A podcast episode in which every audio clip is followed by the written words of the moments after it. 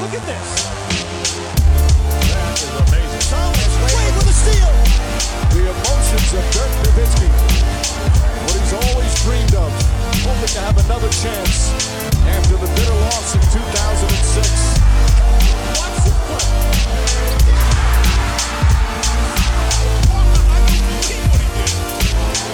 That is amazing. Willkommen zu Gut Next, dem deutschen Basketball-Podcast im Internet. Heute natürlich wieder präsentiert von dem Presenting-Sponsor Manscape.com. Ich weiß gar nicht mehr, was ich wirklich jede Woche hier zweimal erzählen soll, denn ihr wisst, dass es geile Produkte sind für eine Tätigkeit, die ja äh, oftmals ein bisschen nebenbei erledigt wird, zumindest von uns Männern. Ja, ich glaube, bei Frauen, die geben sich da ein bisschen mehr Mühe, wenn wir ehrlich sind, und machen sicherlich auch ein bisschen besser. Aber da schafft natürlich Manscaped ähm, Abhilfe. Mit dem Lawnmower 4.0 zum Beispiel. Ne? Damit könnt ihr auch an Stellen, die sonst ein bisschen sensibel sind, ein bisschen sehr sensibel, das gebe ich gerne zu. In der Vergangenheit gab es da einige Unfälle. Ähm, einfach locker, flockig, ohne Aufsatz durchrasieren. Und wenn man nur das kleinste bisschen Vorsicht walten lässt, dann läuft das locker, easy ab und man ist danach haarfrei da unten. Na klar, man kann es ja nicht, ne, also was ich will nicht wie im Gesicht mit so einem richtigen Rasierer da unten rangehen, ne, so ein bisschen sollten wir stehen, aber es fühlt sich viel smoother an etc. Und ich muss sagen, heute, die Frauen sind aus dem Haus, ja, ihr wisst das ja vielleicht, ich habe ja beide jetzt verloren an die Kavallerie, so hat es jemand letztens mir geschrieben. Das finde ich einen ganz guten Begriff. Äh, Zum einen war jetzt heute Ponytag und danach das Reitturnier. Von euch war alleine, hatte gestern einen stressigen Tag mit dem ganzen Crowdfunding und habe heute Morgen ein bisschen Me-Time gehabt, habe mir gegönnt und da einmal halt rund um Kahlschlag. Und jetzt fühle ich mich besser. Da muss ich sagen, fühle mich besser. Ich habe sogar äh, es, es gibt so ne, diese Tinkturen, so einmal das Ball Deodorant habe ich benutzt. Und auch da muss ich sagen, ja, hätte ich früher nicht gedacht, dass es sowas gibt. Aber ich hätte auch nicht gedacht im Nachhinein, dass es sich so anfühlt, so gut anfühlt. Von daher kann ich nur empfehlen, da mal reinzuschauen. Äh, manscape.com, ihr wisst das mittlerweile auch, äh, mit dem Code NEXT20, N-E-X-X-T 20 kriegt ihr da 20% auf alles, Free Shipping. Ihr könnt euch für ein Performance Package entscheiden, zum Beispiel. Das ist, da ist der Lawnmower drin, der Weed Wacker, wo ihr dann im Ohr und in der Nase und wo ihr denkt, sonst noch denkt, wo Haare rauskommen, äh, mal durchgehen könnt. Ähm, ihr kriegt diese Tinkturen und, und, und, und kriegt eine Zeitung dazu und alles Mögliche. Könnt aber auch natürlich alles einzeln kaufen, das ist gar kein Problem. Checkt's mal aus. Ich finde es eine richtig gute Sache und äh, kann es nur empfehlen. Manscape.com. Und vergesst nicht, Next20 ist der Code. Und jetzt geht's los mit dem Fragenstream von gestern. Nein, sorry, sorry, es geht los, geht los. Ah, schönen guten Abend. Ähm, ich wollte erstmal kurz, kurz runterkommen. Ich habe gerade den, den Fantasy Podcast hochgeladen, den ich heute mit, mit Martin Gräfer aufgenommen habe. Da ist doch glatt meine Kamera abgeraucht hier. Ähm, und es war generell natürlich ein sehr, sehr stressiger Tag, habt ihr vielleicht mitbekommen, aber da reden wir vielleicht später noch drüber. Hallo und willkommen. Äh, schön, dass ihr alle dabei seid. Äh, ich muss meinen Rechner mal zumachen, sonst wird das zu wild. Ähm, bei einem weiteren Fragenstream. Heute ist ausnahmsweise am Freitag, äh, hat aber seine Gründe. Äh, war eine Woche, die auch relativ äh, wild war. Anfang noch der Woche Amsterdam, Hochzeit, Dienstag erst zurückgekommen, sehr, sehr spät, weil die Deutsche Bahn da einen Strich für die Rechnung gemacht hat. Ähm, dann bei The Zone gewesen, gestern äh, auf einem Dreh, äh, auch den ganzen Tag im ICE verbracht. Von daher, jetzt bin ich da, jetzt können wir äh, sprechen und in den Fragen-Podcast abfeiern. Ähm, Worum es dabei? Ich äh, erkläre es gern nochmal. Also mein Name ist André Vogt. Äh, ich mache unter anderem diesen Podcast, äh, Got Next. Ich habe lange Zeit ein Heft rausgebracht. Ich habe sogar alles heute hier liegen, komischerweise. Kommen gleich nochmal zu. Äh, das Five hieß, das war die erste Ausgabe damals. Ähm, wir haben jetzt ein neues Projekt, können wir drüber sprechen, wenn ihr Fragen dazu habt. Aber äh, normalerweise Dienstag sitze ich hier und beantworte eure Frage Richtung Basketball. Auch wirklich mal alles, was so anliegt. Ähm, ne, auch gerne andere Fragen, wenn euch was einfällt und ich denke, ich kann was dazu sagen. Und äh, die Regeln ist einfach, ihr postet einfach rein. Hier ähm, stehen alle Fragen bei mir im, im Chat, den ich hier offen habe. Und ich gehe nacheinander durch, beantworte alles. Wenn ich eure Frage nicht beantwortet habe und ihr merkt irgendwie, uh, das ist aber schon ein bisschen länger her, dann gerne vielleicht mal aufzeigen und sagen, hey, ich hatte da eine Frage. Aber ihr müsst nicht unbedingt drei, vier, fünf Mal reinstellen, ähm, weil dann nervt es irgendwann nur noch und äh, da werde ich unleidlich und das wollte, will ja keiner. Ähm, natürlich Abos, Follows, Danke, danke, danke. Da gibt es am Ende dann also einen unfassbar hochwertig produzierten Abspann, wo ich mich bei allen bedanke, ähm, die hier dabei sind. Ähm, wie immer, die Älteren wissen das. Ähm, von daher auch da werde ich euch ne, sagen, äh, was abgeht. Äh, und werde ich mich bedanken bei euch, aber nicht im Stream selber, weil das Ganze mal als Podcast hochgeladen. Ähm, ja, Genau, so Jan Hofer würde ich zum Beispiel nicht bedanken fürs Abo, sondern das natürlich dann am Ende des Streams irgendwie per Abspann machen. Puh. Ja, es waren, vielleicht bevor es losgeht, könnt ihr schon mal Fragen schon mal stellen. War halt ein, ein crazy Tag, jetzt mitbekommen. Ähm, ich habe gestern auf dem Rückweg äh, von The Zone, ich saß ja immer wieder fünfeinhalb Stunden im, im Zug, wir haben so eine kleine Aufnahme gemacht in Richtung äh, Preview, äh, NBA-Saison, was, worauf freuen wir uns, etc. So ein paar Teaser-Geschichten, die da noch laufen können bei Social und auf der Plattform. Naja, aber ich war gestern 13 Stunden im Zug. Für, für eine gute Stunde äh, dann Aufnahme vor Ort und da hatte ich eine Menge Zeit. Und da ich gerade keine Five mache und Zug im Podcast ist schwierig, umgekehrt, Podcast im Zug ist schwierig, ähm, habe ich äh, eine Crowdfunding-Aktion aufgesetzt für ein Projekt, was wir schon länger jetzt planen. Ähm, den quasi Nachfolger von Five kann man es schon nennen, aber eigentlich ist es eher ähm, ein neues Projekt, das mit Five eigentlich relativ wenig gemein hat, außer dass es auch im Print passieren wird. Aber da können wir nachher nochmal über die, ähm, über die Feinheiten reden.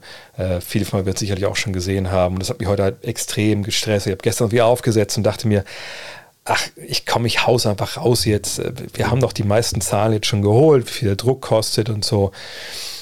Und dann habe ich es rausgehauen und dann wurde es über Nacht geprüft und, und freigeschaltet. Und als heute Morgen dann freigeschaltet wurde, habe ich gemerkt, da steht 100 Euro müssen wir einsammeln, damit das Ganze startet, was natürlich nichts mit der Wirklichkeit zu tun hatte. Dann habe ich dann geschrieben, ich so, hey, ich, dann dachte ich, ich könnte selber ordnen, äh, ändern, konnte ich natürlich nicht. Da muss ich äh, bei Next jemanden erstmal erreichen. Und dann habe ich kurz so eine Kalkulation geguckt, ich so, ja, hier, das ist nicht 100, das sind 35.000 Euro, ihr könnt das ändern. Dann ich es einfach schnell geändert, so cool. Und dann fiel mir auf, Moment mal, ähm, wieso kriegen wir denn jetzt so super schnell schon ein Drittel der Kohle? Wir haben gesagt, dass es fast unmöglich ist, diese Kohle reinzukriegen. Und dann fiel mir auf, ja gut, kann damit zusammenhängen, dass die 35.000 Euro eben nur für eine Ausgabe sind und diese Abos, die wir verkaufen für die erste Saison, sind ja für vier Ausgaben. Sprich, da habe ich schnell gemerkt, ja, das läuft nicht da muss ich mal gucken. Äh, und dann nur noch mal umstellen. Dann steht da 150.000 und jetzt ähm, ist, ist auch alles richtig, aber da können wir nachher nochmal zukommen, wenn ihr Fragen habt. Jetzt erstmal zu euren Fragen. Was haben wir denn als erstes? Ähm, das hier. Oh, LJ.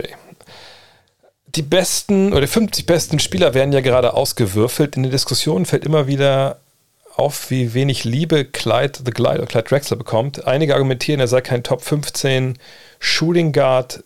Ähm, sehen Spieler wie Clay, also Clay Thompson, Manu Ginobili, Tracy McGrady weit vor ihm. Ich sehe gerade eine Handvoll Shooting Guards davor. MJ, Kobe, Jerry West, äh, Dwayne Wade, Allen Iverson. Vergessen die, wie überragend er in seiner Prime um 1988 war. Almost like Mike, by the way, drei Jahre Mook is supported. Oh, Dankeschön. Also Mook ist das, was, was wir da quasi machen wollen. Also heißt es zumindest in, in, äh, in Frankreich. Ähm, ja, Clyde ähm, ist jemand, der, der glaube ich, bei einigen dann ein bisschen später auf der Liste kommt, weil er natürlich in seiner Prime nicht Meister geworden ist. Das kam dann kurz nach der Prime in Houston, ja, in den beiden Jahren, wo Jordan Baseball gespielt hat. Da ist man dann ja Meister geworden. Ähm, das wird ihm, glaube ich, auch ein bisschen angelastet, dass ausgerechnet diese Zeit war, wo dann halt ähm, Jordan nicht in der Liga war.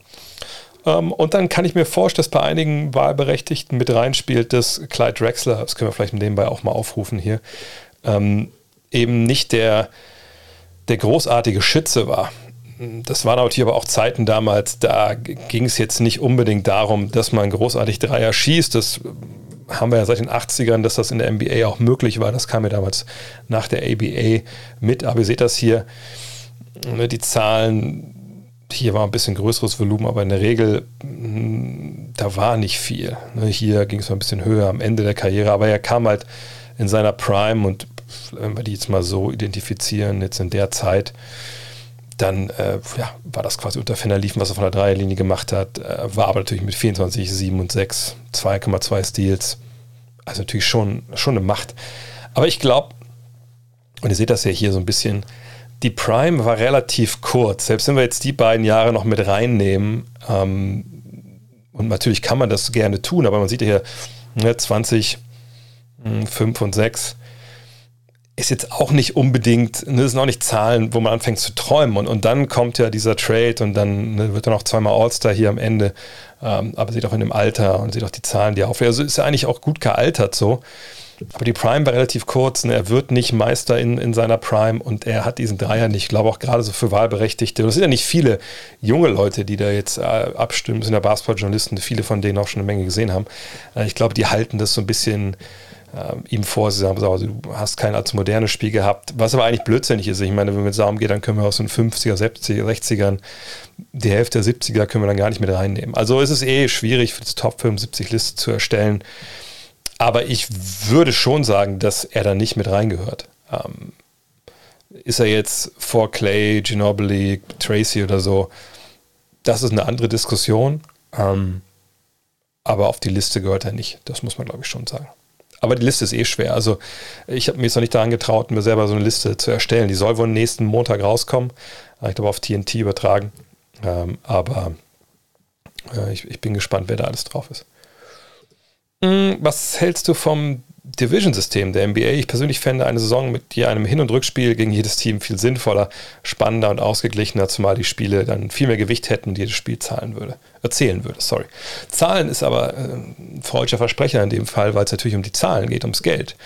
Hm, man will halt so viele Spiele absolvieren, wie es irgendwie geht. Warum? Weil jedes Heimspiel Millionen von Dollar reinspült und natürlich umso mehr Spiele man veranstaltet, umso mehr kann man auch dem jeweiligen Fernsehpartner vor Ort in Rechnung stellen. Es ist ja nun mal so, dass ähm, es zwei Arten, das habe ich öfter erklärt, deswegen mache ich es ganz kurz, es gibt zwei Arten von TV-Spielen. Es gibt TV-Spiele im nationalen US-Fernsehen, also ABC, äh, TNT, ESPN, ne, die ganzen Rechteinhaber.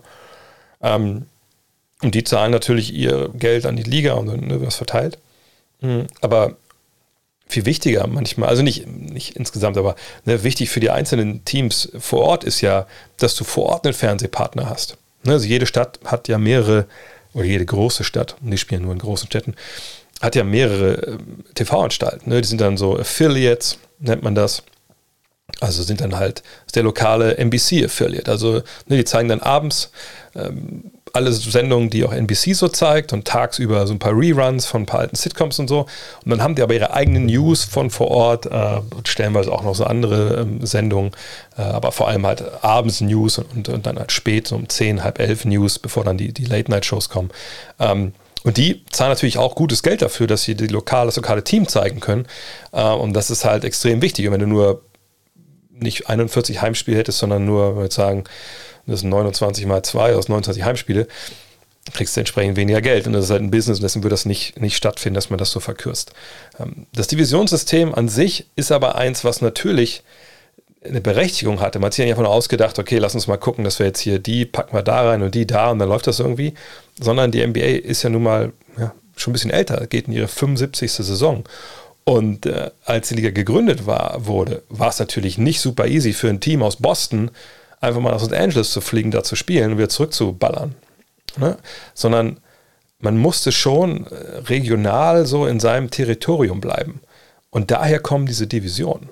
Ja, wenn ihr euch das anschaut, ne, das ist ja, sind auch Divisionen, sind ja, heißen jetzt ja nicht, ich glaube im Hockey ist das ja so, dass wir irgendwelche Namen haben, wo irgendwer nochmal geehrt wird, ist ja nicht jetzt die ähm, Kevin Duckworth äh, Division, wo dann alle spielen, die so rund um Portland sind und, und die Greg Ostertag Division spielt dann rund um Utah, sondern das sind ja wirklich Divisionen Northwest, Central, äh, Southwest, Northwest, Pacific Division, Atlantic Division. Das sagt ja immer schon an, wo die Teams beheimatet sind, ähm, gegen die man da spielt. Und früher war halt klar, na, ne, gegen die spielt man öfter, ja, gegen die Teams weiter weg sind, spielt man weniger damit der Reisestress, der natürlich damals viel höher war, die sind auch stellenweise in ganz normalen Flugzeugen geflogen, ähm, dass der weniger wird. Und daher kommt das. Ist das ein Anachronismus? Na klar, da müssen wir nicht drüber reden. Ähm, gerade wenn es auch darum geht, so wie die Playoffs dann erreicht werden. Da gab es ja äh, vor ein paar Jahren auch so eine Reform, dass jetzt nicht unbedingt die Division-Sieger alle direkt Heimrecht haben, ähm, egal wie der Rekord aussieht. Im Football gibt es das ja auch noch, diese Division. Also das ist was noch überbleibt aus einem Land vor unserer Zeit, was man durchaus äh, ja, durchaus abschalten sollte, denke ich irgendwann mal. Äh, aber es ist aber auch nur noch so ein bisschen. Ich meine, eine Regel hat natürlich noch, in der Division spielt man viermal, ne, in der Conference dreimal, sonst zweimal, aber das sind, das sind wie gesagt Überbleibsel. Sind 14 halbe viel, Dre. Kommt euch doch an, was du damit jetzt gemacht hast. Wenn du es alle getrunken hast, würde ich sagen, vielleicht dann doch Zeit fürs Bett.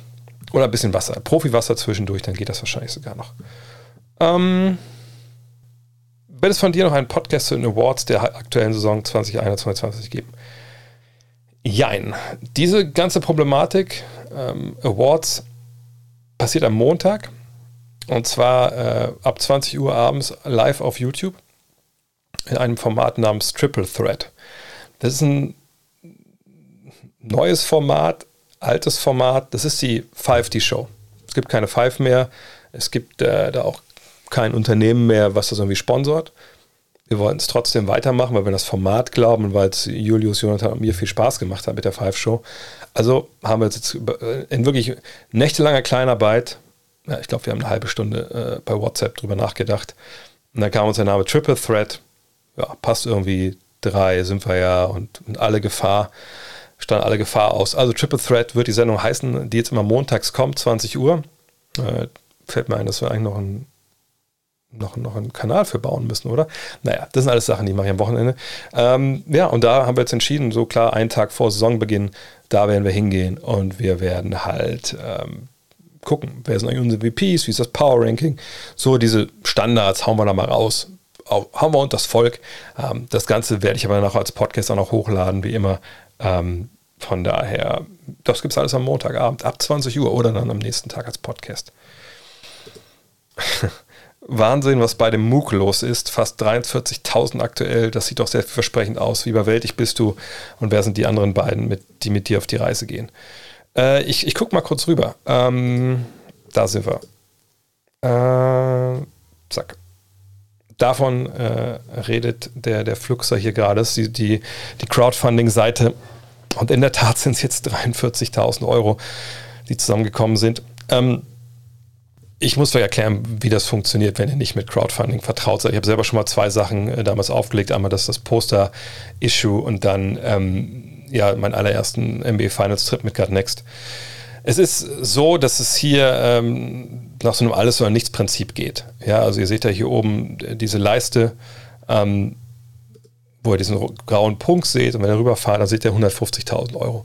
Das ist äh, das Zahlungsziel, was wir erreichen müssen. Also wir müssen an äh, Abos, an, an, an, Spenden, an Dankeschöns, das kommen wir gleich zu, die sich Leute halt dann äh, ziehen, äh, müssen wir 150.000 Euro erreichen.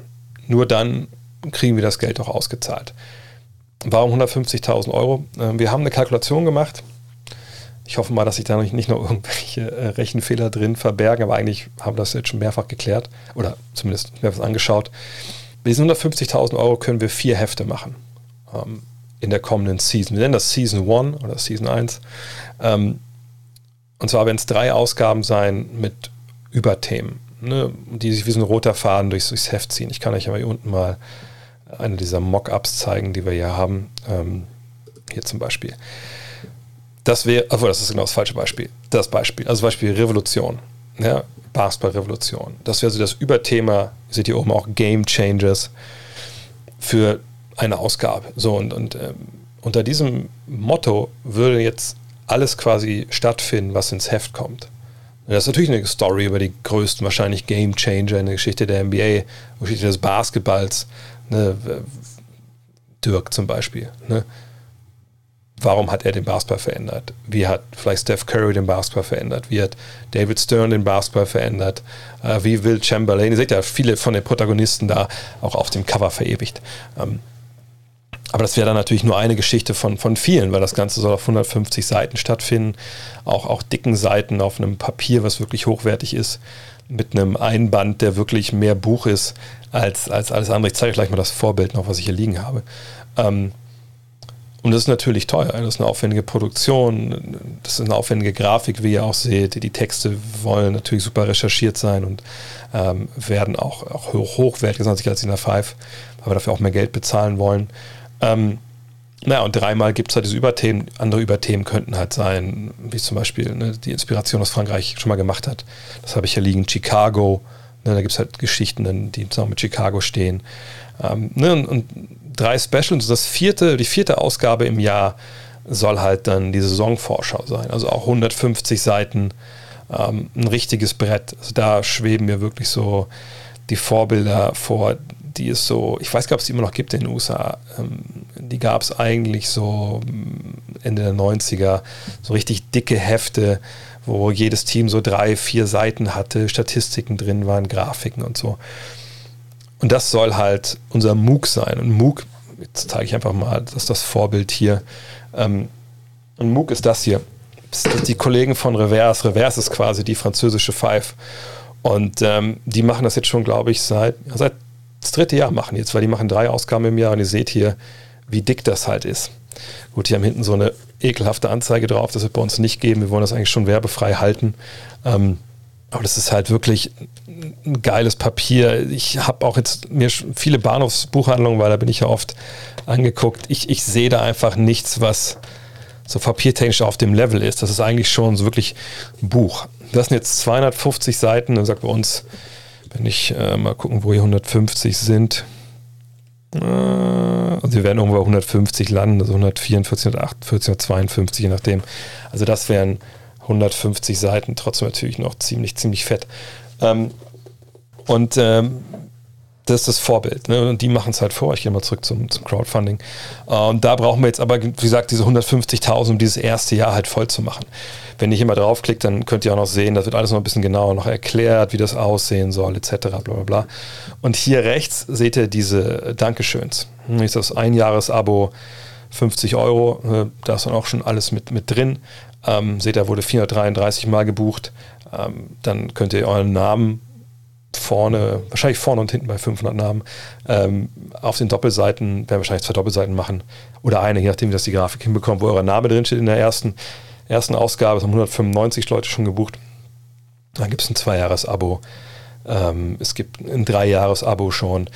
Und ähm, was hier die Besonderheit ist, wir müssen jedes Jahr wieder ein neues, äh, neues Crowdfunding aufsetzen, weil wir jedes Jahr wieder 150.000 brauchen werden. Ähm, weil wenn ihr jetzt ein Zweijahres-Abo abschließt oder Dreijahres-Abo, müsst ihr euch jetzt nicht äh, keine Sorgen machen. Wir nehmen natürlich das Geld, was dann für die nächsten Jahre schon da ist, tun wir beiseite, trennen das strikt und ziehen das natürlich von der Crowdfunding-Summe ab, die wir nächstes Jahr brauchen.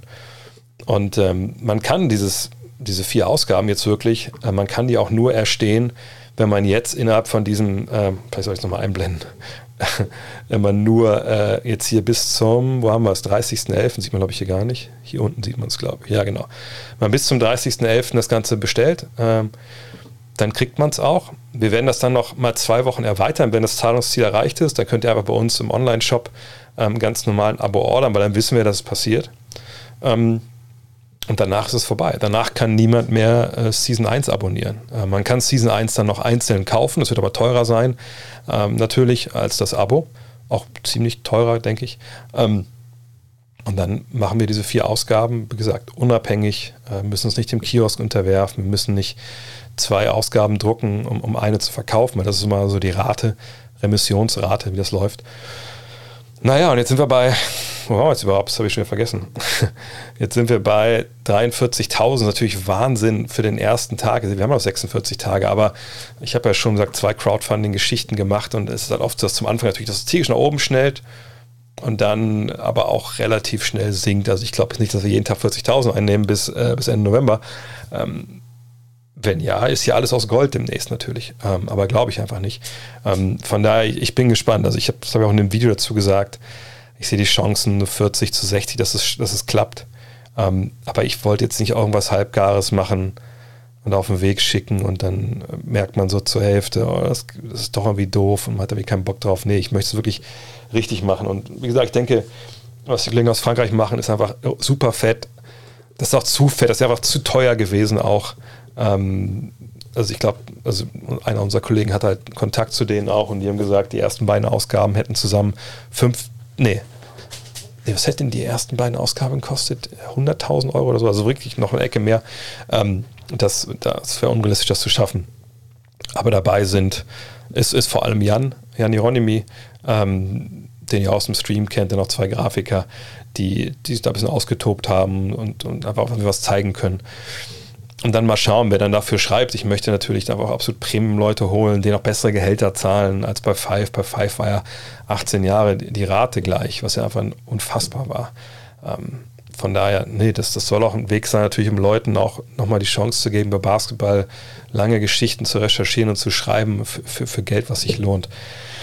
Und ob wir es jetzt schaffen, ich würde ich bin natürlich überwältigt. Jan hat mir noch geschrieben, bitte sag im Stream, dass, dass er Tränen nah ist, dass die Leute uns so vertrauen. Äh, und ganz ehrlich, äh, fühle ich mich auch so. Ähm, aber es ist halt noch nicht geschafft. Und, aber ich, ich finde es irgendwie geil, dass wir das probieren als Community. Und, und ähm, wenn es klappt, dann, dann breche ich wahrscheinlich wirklich in Tränen aus. Ähm, wenn es nicht klappt, haben wir es zumindest versucht. Das ist momentan so ein bisschen meine Einstellung. Und äh, ich werde echt froh mit all, auf, für alle, die wieder auf die Reise gehen. Ähm, und mal gucken, was am Ende daraus wird. Ich bin, bin echt mega gespannt. Und ich bin echt einfach auch, vielleicht merkt man das auch so ein bisschen, das, das macht schon was mit mir, dass, dass wir jetzt die, diese, die, diese Masse an, an, an, an Geld quasi da, wir haben es ja noch nicht, das liegt ja alles nur ne, bei, bei, bei diesem Unternehmen, was dann im Endeffekt die Zahlung freigibt oder nicht. Aber das Vertrauen, was da ist, das, das lässt mich einigermaßen äh, fassungslos zurück, wenn ich ehrlich bin. Ähm, poliert ist das Stören ganz ja, ist auch ein bisschen, ein bisschen glaube ich, weil ich heute den ganzen Tag hier saß. Heute Morgen war schon äh, Sky Sport News Call. Übrigens, ich weiß nicht, ob einer von Sky Sport News zuschaut. Es tut mir leid, dass ich euch direkt berichtigen musste, dass äh, dieses Covid, wenn du nicht geimpft bist, kannst du nicht spielen, Mandat in New York, in San Francisco und LA ja eben nicht für Auswärtsmannschaften gilt. Das musste ich leider direkt berichtigen. Ich glaube, da habe ich den Kollegen ein bisschen auf, auf dem falschen Fuß erwischt. Aber äh, ansonsten war es natürlich stark heute Morgen, dass man da auch was sagen durfte. Ähm, hätte es für möglich, dass Ben Simmons die ersten Spiele für Philly macht und man dann plötzlich doch merkt, was man aneinander hat. Mir kommt es vor, als wäre sich die ganze Welt darüber einig, dass er weg muss, wäre doch nicht der erste Spieler, der sich im Vergleich zum Vorher nochmal extrem steigern kann, vor allem bei dem vorhandenen Talent. Mm, jein. Lass uns mal kurz mal aufrufen, was wir in Philly denn da überhaupt, äh, wenn es um Ben Simmons geht, haben. Ähm, Philadelphia ist hier bei BK Rev und dann haben wir jetzt hier Ben Simmons. So, und alles müssen wir gucken auf die Zahl hier. 25. Also Ben Simmons ist 25 Jahre alt und das ist natürlich jetzt nicht das Alter, wo man sagt, okay, da kommt halt nichts mehr, das ist der Spieler, der er ist. Naja, ist aber auch nicht das Alter, wo man sagt, so, aber jetzt kommt der richtige Sprung. Ähm, ne, ist ja auch nicht ein Spieler, wo man denkt, der, dass der jetzt irgendwie, weiß ich nicht, zwei Jahre irgendwie zurückgehalten wurde, weil er hinter irgendwem spielen musste, der ihm Schüsse weggenommen hat oder so. Das stimmt ja nicht. Wir sehen ja bei ihm hier, dass wir eigentlich seit dem ersten Jahr, in dem er spielt, dann doch sehr ähnliche Statistiken haben. Wir können auch gerne mal auf 36 Minuten das Ganze uns anschauen, weil das das Ganze vergleichbarer macht. Und dann sehen wir, ja, das ist irgendwie alles so weit gleich. Ne? Hier ist vielleicht noch der, der, der größte Sprung noch drin zwischendurch gewesen. Ähm, aber im Endeffekt, auch hier in den Advanced Stats, ne, da, da, sieht man jetzt, also man sieht sogar ehrlich gesagt, wenn man aufs, äh, auf, die Wurfquote, auf, auf die Wurfversuche guckt, eigentlich eher einen Rückschritt. Ja, hier sind die Advanced Stats, sorry. Dann sehen wir hier, vergangenes Jahr ging es beim PER, ist nicht perfekt, ich sage das hier jetzt mal dazu, aber ähm, ne, wenn wir sehen, ähm, das ging jetzt auch nicht unbedingt voll nach vorne. Uh, Usage Rate ging zurück, also wie oft er überhaupt Sachen abschließt auf dem Feld. Ähm, Winshares ging nach, ging nach unten seit der ersten Saison. Uh, Pox Plus Minus geht runter, Warp geht runter. Also das ist keine gute Tendenz. Uh, diesen Zahlen kann man, glaube ich, auch nicht ablesen, dass da jetzt irgendwie ähm, der Riesensprung kommt. Eben auch, weil er natürlich schon 25 ist. Uh, gut ist er geworden im Juli, aber ne, ihr wisst, was ich meine. Was ich mir vorstellen kann, ist, dass er hinkommt, er spielt die ersten Spiele und nicht nur die erste, sondern spielt vielleicht noch bis Januar oder so. Warum sage ich das? Naja, also ein Trade werden wir für meine Begriffe äh, im Oktober, November und Anfang Dezember nicht sehen. Wir werden ihn erst sehen, eventuell, wenn Mitte Dezember die Free Agents des Sommers auch getradet werden können. Das ist ja immer so, eine, immer so ein Datum jedes Jahr, wo man merkt, okay, da geht es dann wirklich los mit Rumor Mill, was für Gerüchte gibt es. Und vorher gibt es eventuell kleinere Deals oder in ganzen Ausnahmefällen mal einen größeren Deal, wenn wirklich da nur Spieler involviert sind, die ähm, einfach nicht unter diese Free Agent-Regelung fallen. Also wird er erstmal spielen, das kann vielleicht sogar auch halbwegs funktionieren, weil ich denke, dass die Sixers einfach eine gute Mannschaft sind. Auf der anderen Seite kommt er natürlich zu einer Truppe, wo da kann Danny Green zehnmal sagen, ja, wir sind hochprofessionell und jetzt war er halt nicht da, aber wenn er sagt, okay, sorry und arbeitet hier hart, dann ist alles wieder gut. Ja, auf der einen Seite sehe ich das schon, auf der anderen Seite, das mag Danny Green so sehen, als Veteran, der im Herbst seiner Karriere ist und viel gesehen hat. Junge Spieler wie Tyrese Maxey oder auch jemand wie Shake Milton, ich denke, die sehen das vielleicht eher nicht so locker, weil der ihre Minuten wegnimmt. Der war nicht im Camp der will augenscheinlich auch nicht da sein. Also warum ne, kriegt er dann vielleicht die Minuten, die, die die bekommen sollten? Und da kommt auf Doc Rivers und auch aufs Management natürlich ähm, ein schwieriger Weg zu. Denn die müssen es natürlich alles navigieren und gucken, dass da irgendwie äh, Problematiken, die daraus entstehen können, vom Team ferngehalten werden. Und das ist nicht so leicht. Ich denke, es wird einen Trade geben. Ich denke, es wird einen Trade vor der Deadline geben. Aber das kann, wie gesagt, von Mitte Dezember bis Februar, wenn Deadline ist, irgendwann immer passieren sehe einfach keinen Riesensprung bei ihm. Ähm, da kann er von mir aus noch 100 Instagram-Videos drehen, wie er, wie er Dreier wirft und, und was weiß ich alles macht. Ich sehe es einfach nicht.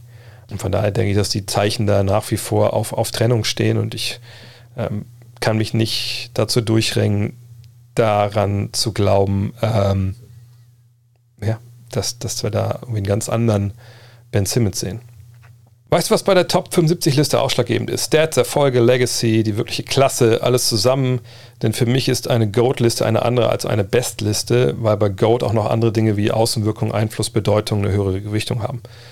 Ja gut, jetzt könnte ich dich zurückfragen, warum hat denn Bayern eine GOAT-Geschichte, all diese Sachen, die du ja aufzählst, eine Bedeutung und bei Top 75 nicht? Was ich damit sagen will mit dieser kleinen Spitze, ist, dass ähm, diese Listen im Endeffekt alle nicht objektiv sind und alle nicht, ähm, es gibt da keine Regeln, wie du jetzt ein Top 75 Team aufstellst oder ein Top 50 Team. Ich bin alt genug, dass das Top 50 Team damals, ähm, das war das All-Star Game in Washington DC, oder? 2001. Da war ich, das war mein erstes All-Star Game, da war ich vor Ort, als sie alle da mit ihren Lederjacken da standen und so. Ähm, von daher, ups, es, es gibt da keine, keine Vorgaben von der Liga. Da wird nicht gesagt, pass mal auf hier, also wenn du jetzt hier bei Top 75 mitstimmen äh, willst, dann musst du hier den Katalog abarbeiten und dann kommt am Ende das und das dabei raus. Das gibt es nicht. Jeder, der da abstimmt, kann das ähm, nach bestem Wissen und Gewissen machen. Und ähm, da wird es wahrscheinlich relativ viel Dissens geben, denke ich mal. Also jemand wie Bob Ryan, einer der wenigen, die ja quasi die, diese 75 Jahre ich glaube, Bob Ryan ist, wie alt ist Bob Ryan? Ähm, der wird nicht alles total mitbekommen haben, aber auf jeden Fall die wichtigen Jahre. Ich glaube, bei George Mikan war sicherlich nicht mit dabei, aber ne, so Russell Chamberlain, da geht für mich die NBA so ein bisschen los. Ähm, da weiß der halt, der weiß es einzuordnen. Das ist aber wirklich auch nur einer, ne, also der mir jetzt gerade einfällt. Selbst so ein Michael Wilbon von ESPN oder, oder auch Bill Simmons oder so, das sind ja alles jüngere Leute aus verschiedenen Generationen, aber junge Leute als zum Beispiel Bob Ryan, wie wollen die denn bewerten? Wie gut Russell und Chamberlain waren oder Cousy und etc. Wie willst du überhaupt diese verschiedenen Äras äh, gegeneinander aufwerten? Im Endeffekt muss da jeder für sich selber so einen gewissen äh, Punkteplan abarbeiten. Aber ehrlich gesagt, ich würde mir das selber nicht zutrauen, da eine Top 75 Liste aufzustellen, die wirklich über jeden Zweifel erhaben ist. Ähm, weil, nochmal, ne, so wenn du Bob Cousy nimmst, so wie er damals gespielt hat, und packst ihn heute in die NBA, dann lachen die über den. Damals war er der beste Point Guard der Liga. Ja, wenn du Bill Russell heute reinsteckst, ist er wahrscheinlich immer noch ein relativ guter Defensivspieler, aber äh, im Zweifel würde er nicht so funktionieren, wie er das damals getan hat, ähm, weil du ja ganz andere, ganz anderes, ganz andere Bereiche verteidigen musst. Ne? Von daher, da möchte ich nicht in der Haut der Wahlberechtigten stecken. Irgendwann werde ich sicherlich mal machen. Ähm, also das mal für mich mal aufzubeschreiben, aber ähm, da werden wir wahrscheinlich richtig äh, Vogelwilde, äh, was heißt Vogelwilde, wir werden sicherlich Listen sehen, die viel übereinstimmen. Ich meine, Jordan wird jeder haben, klar, Magic wird jeder haben, Bird wird jeder haben, Russell Chamberlain. Aber dann gibt es natürlich an den Rändern, denke ich, ähm, wo er auf jeden Fall, äh, wo es auf jeden Fall anders wird. Angenommen durch einen schönen Zufall würdest du in der NBA Lane wohnen. Welcher Ex-Star außer Dirk würde neben nebenbei auch wohnen, neben, nebenbei euch, äh, neben euch wahrscheinlich wohnen, bei welchem Extra würdest du Abstand nehmen und wollen und wer würde, wer dürfte deinen Rasen mähen? Wie würde ein 5 gegen 5 ausgehen, wo du Spiel mitspielen könntest? Äh, letzte Frage kann, kann ich schnell beantworten, die wahrscheinlich relativ schlecht aus, ausgehen ähm, für das Team, was mich hätte äh, bei diesen Legenden. Es sei denn, das sind alle anderen sind alle so über 70, dann hätten wir vielleicht schon eine Chance. Ähm, also wer würde neben uns wohnen? Ich meine, kann ich mir dann aussuchen, wer neben uns wohnt? Was ist das denn für eine Kommune? Ähm, mir würde ich ganz gerne neben Manu Ginobili wohnen, wenn ich ehrlich bin. Ich glaube, da also gibt es immer schon gutes Essen. Ähm, ein guter Typ und auch einen gewissen Humor. Also ja, Ginobili. Ähm, wo würde ich Abstand nehmen? Wahrscheinlich von, ich weiß, von, ne, wer war denn alles in, den, in dem Commercial dabei, von dem ich Abstand nehmen wollen würde? Muss ich überlegen, die meisten sind ja eigentlich echt, echt gute, gute Typen. Vielleicht doch von Gary Payton, einfach nur weil ich denke, Gary Payton kann ziemlich unangenehm werden. Aber selbst da würde ich wahrscheinlich keine Probleme haben, wenn ich neben dem wohnen würde. Wer ist für dich der kräftemäßig stärkste NBA-Spieler? Jannis, Embiid, Adams, Howard oder doch jemand anders? Das ist schwierig. Also, wenn es jetzt darum geht, wer, wer, drückt am meisten, ist ja vielleicht auch was anderes als äh, gegen wen würde ich jetzt vielleicht im Low Post am, am, am wenigsten gerne spielen.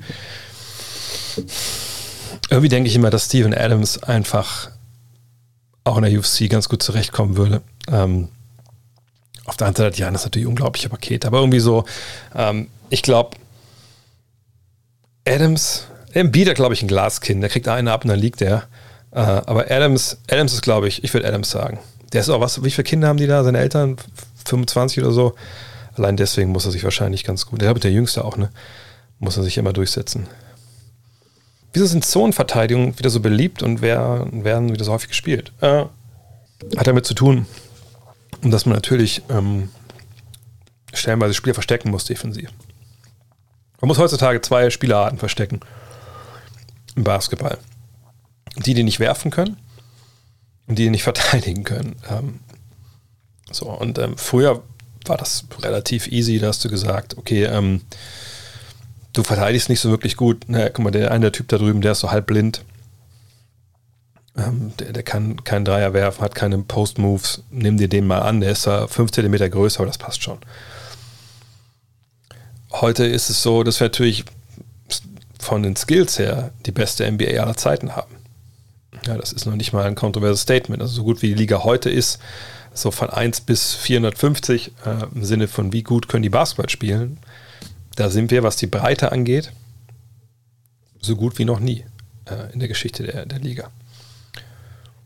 Heißt, du musst eben auch mehr verteidigen. Und ähm, an Skills meine ich jetzt vor allem offensive Skills. Defensive Skills sind stellenweise auch schwer zu erlernen, natürlich. Ne? Es ist ja nicht so nach dem Motto, ja, lern mal werfen, mal Korbleger, ähm, dribbeln, ne? sondern defensiv ist halt viel Sachen erkennen, ne? voraussehen, Situationen erahnen, plus natürlich gewissen äh, athletischen Fähigkeiten, ne? schnelle Füße, gute Koordination, die brauchst du vorne natürlich auch, aber wisst ihr, was ich meine. Ähm, naja, und da gibt es eigentlich viele Leute, die du verstecken musst. Und wenn aber die Liga geskillter wird und es nicht mehr diese Leute gibt, wo du sagst, der ist eigentlich nur hier, weil er groß ist und, und der, der kann nur Korbleger. Ja, geh da mal hin. Oder der kann nicht werfen, weil ähm, der ist nur zum Dribbeln hier. So, und wenn du diese Experten nicht mehr hast, oder das ist nur ein Shortblocker, dann wird es halt schwerer, Leute zu verstecken, egal auf welche Position sie spielen. Und, und gerade auf den kleinen Positionen ist es schwer. Ähm, weil du, wir haben so viele krasse Ballhändler. Wir haben äh, mit dem Pick and Roll natürlich eine, eine, eine, eine Taktik, die schon seit Ewigkeiten in der NBA ist, aber ne, mit steigendem Skill-Level, äh, mit mehr Dreierschützen, ne, ist es natürlich viel, viel schwerer geworden, das zu verteidigen. Und so musst du natürlich dann hingehen und sagen, okay, wie kriege ich jetzt, bleiben wir mal bei äh, Miami. Miami ist ein gutes Beispiel, vergangenes Jahr ähm, oder vor zwei Jahren auch in den Finals gewesen, auch mit dank ihrer Zone. Duncan Robinson musst du defensiv sicherlich ab und an mal verstecken. Das ist ja gar keine Frage. So, ne? Ist einfach so. Kendrick Nunn hatten sie ja auch und so, ne? Und dann guckst du, wie machst du das? Und in der Zone ist es halt in dem Sinne relativ leicht, weil es dir erlaubt, den großen Spieler, der in der Mitte irgendwo sich befindet, den leicht so zu positionieren, dass er aushelfen kann, ohne dass hinter ihm ein riesen Loch klafft. Denn du darfst natürlich in der NBA nicht drei Sekunden in der eigenen Zone stehen, wenn du keinen direkten Gegenspieler bei dir hast und den quasi berührst. So, ähm, sprich, dann ist es leichter für einen, für, sagen wir mal Miami, wenn da jetzt bei Duncan Robinson sich was anbahnt, wenn der oben in der Zone spielt, Dann kannst du Bama dabei oder dahinter positionieren. Ähm, mal wieder rein, raus aus der Zone. Ne? Und kannst hinten dann einrücken in der Zone und kannst Bam Adebayo oder hinten wieder den Rückraum dicht machen. Und da, auch wenn jetzt mehr Zone gespielt wird, viele Teams trotzdem nicht oft gegen Zone angreifen, kannst du so auch einen Rhythmus kaputt machen von der Offensive. Äh, und von daher sehen wir so viel Zonenverteidigung. Ist aber tief schwerer ähm, mit der defensiven 3-Sekunden-Regel, als es zum Beispiel in der Euroleague ist. Ähm, du musst viel laufen in der Zone, du musst viel auch erkennen. Äh, und wenn ein Team sich darauf eingeschossen hat, dann ist die Zone relativ schnell auch wieder, ähm, ich will nicht sagen nutzlos, aber relativ schnell dann etwas, was man nicht, nicht durchziehen kann. Wie schätze ich die Situation um Jalen Brunson ein? Sollten die Mavs ihn halten? Wenn ja, wo sollte die Schmerzgrenze liegen? Was denkst du, kann er in den Mavs den nächsten Jahren bringen? Schauen wir doch einfach mal rüber äh, zum, wo ist denn hier? Das, ich hab, muss mal meinen, brauche einen größeren Bildschirm, ich sehe ja kaum was. Ähm, schauen wir uns mal das Salary Cap Sheet der Dallas Mavericks an. Da müssen wir kurz hier hochgehen. Sacramento, weil ich eben noch den, äh, den Podcast der Pacific Division aufgenommen habe nach dem Fantasy Podcast. Deswegen, also, oh, mein Hals. Ähm, dann sehen wir hier die Dallas Mavericks. So, und wir sehen erstmal hier oben 122 Millionen dieses Jahr, nächstes Jahr 141, dann 111 und danach ne, laufen eine Menge Verträge hier aus. Porzingis ne, ist hier noch groß mit dabei. Hardware mit dem neuen Deal. Paul dieses Jahr, nächstes Jahr. Doncic's Verlängerung kommt ja erst, der Supermax kommt ja erst dann 2022 ins Spiel. Äh, wir sehen noch Bullock hier und Kleber, deren Deals im letzten Jahr nicht garantiert sind. Und dann sehen wir hier ganz unten Jalen Brunson. Ähm, ne, wir sehen, ist 25, hat ja drei Jahre, glaube ich, am College gespielt. Und wir sehen es hier drei Jahre. Villanova, zweite Runde, 33. Rang wurde er gedraftet. So. Ich finde ihn richtig gut. Äh, ich finde als Backup Point Guard perfekt ist ein großes Wort, aber ähm, ich, ich finde für die Rolle, die er da äh, spielen muss und soll, ist das schon richtig gut und passt gut rein. Wir sehen auch hier vergangenes Jahr viel besser Scorer gewesen, 40,5% seiner Dreier bei 2,9 Versuchen, kommen wir auf 36 Minuten, wo er da lag da haben wir ihn schon eher unten. Ne, da könnte man, würde man sich vielleicht wünschen bei der Quote, dass ein bisschen, dass ein bisschen mehr drauf nagelt. Also wenn man sieht, dass ne, Maxi und, und Dorian Finney-Smith da mehr schießen, Trey Burke, wenn der vielleicht weg ist, vielleicht ist dann so ein bisschen mehr dann auch Brunson im Vordergrund, ähm, weil er ist ja nicht geimpft, Trey Burke und die Mavs von ihn loswerden. Ähm, warten wir mal ab. Auf jeden Fall denke ich, dass, ähm, achso, vielleicht soll ich noch kurz auf Salary, Salary Cap Sheet zurückgehen, ähm, denke ich schon, dass sie da was springen lassen werden.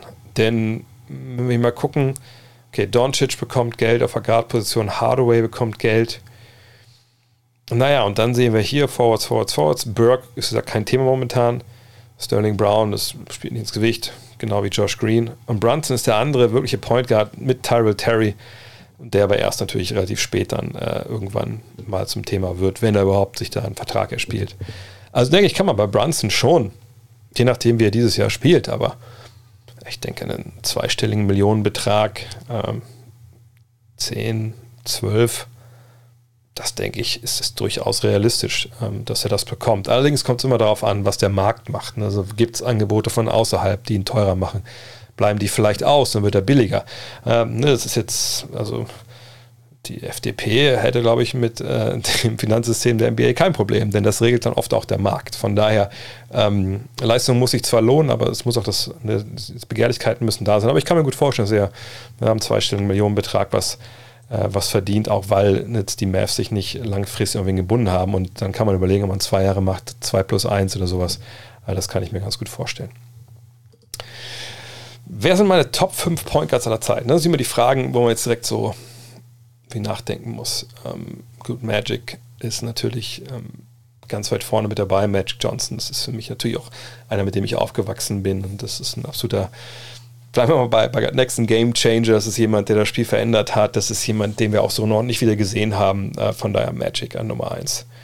Ähm, und dann gibt es halt eine Fülle von Leuten, die, die einfach geil sind. Ähm, ich glaube, ich würde schon noch John Stockton mit reinnehmen, weil es einfach Grandioses, was er da in seiner Karriere ähm, er, erreicht hat. Bei Curry ist immer so das Ding, dass ich denke, ah, ist, also, ne, na klar ist das irgendwie ein Point Guard, aber ich, ich bin dann auch jemand, der, der die Point Guard-Position dann eher ein bisschen so definiert wie, naja, äh, das, also, ne, das muss ja einer sein, der, der das Spiel macht so. Ne? Und dann denke ich mal so, ja, hm. Aber ich würde trotzdem ihn mit reinnehmen, einfach weil er das Spiel auch revolutioniert und weil er auf seine Art und Weise einfach unfassbar ist. Ähm, dann sind wir bei drei. Naja, und jetzt wird es natürlich dann schwierig. Ähm, ich habe Stockton, ich habe Magic, ich habe Curry. So die drei. Ähm,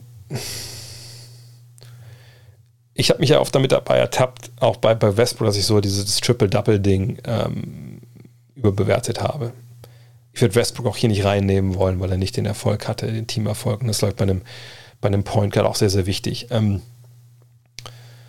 ich glaube, ich würde Oscar Roberts mit reinpacken. Also nicht, weil, wenn ich mich nicht ganz täusche, jetzt äh, eher Stockton und Magic irgendwie vorne, ich, ich glaube, Assist pro Spiel in der Karriere oder komplett Assist, eins von beiden, äh, sind die ja weit vorne mit dabei. Ähm, aber also die drei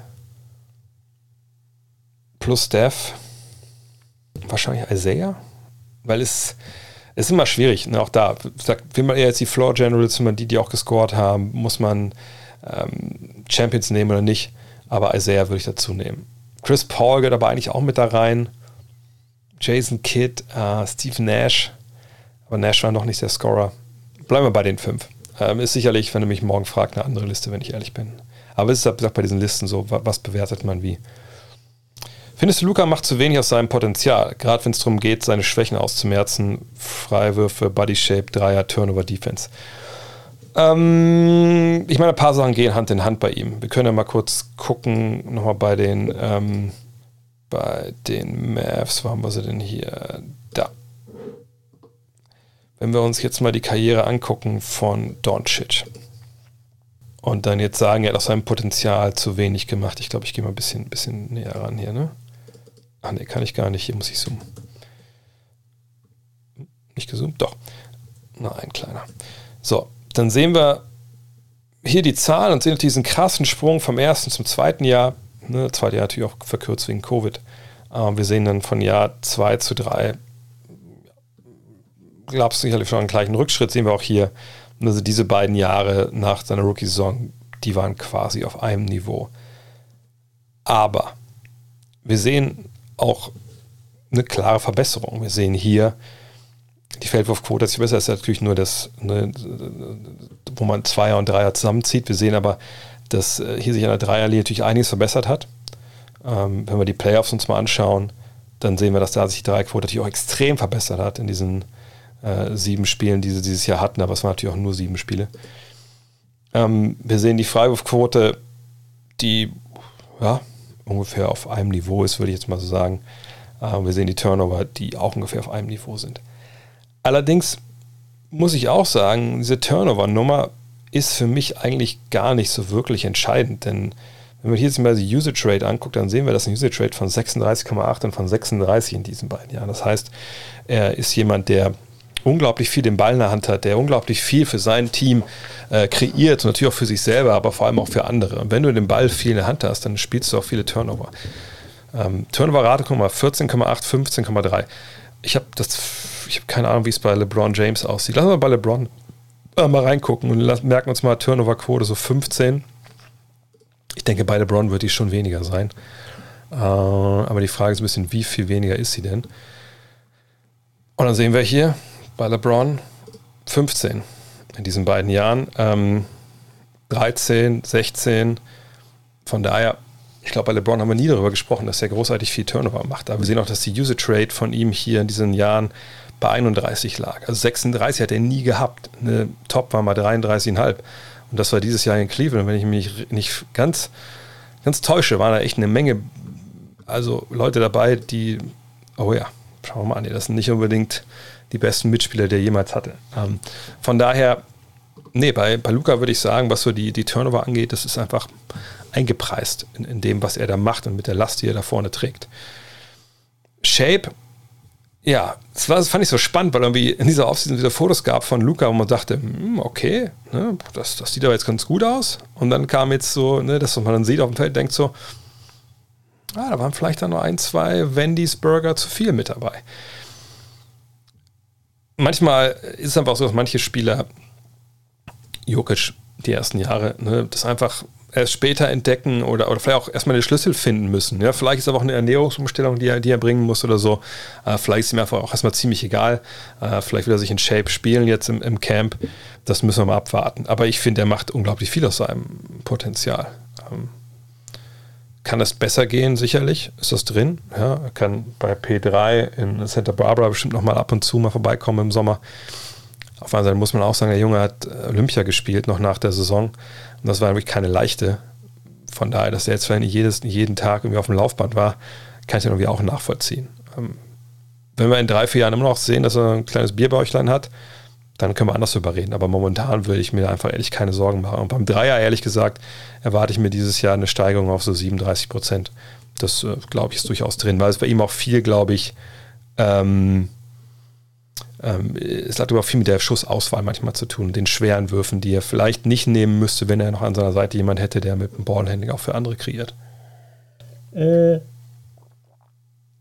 Da dieses Magazin mit B am Anfang keine Option ist, das stimmt, kannst du zur Überbrückung bis God Next ein englischsprachiges Basketball-Magazin empfehlen.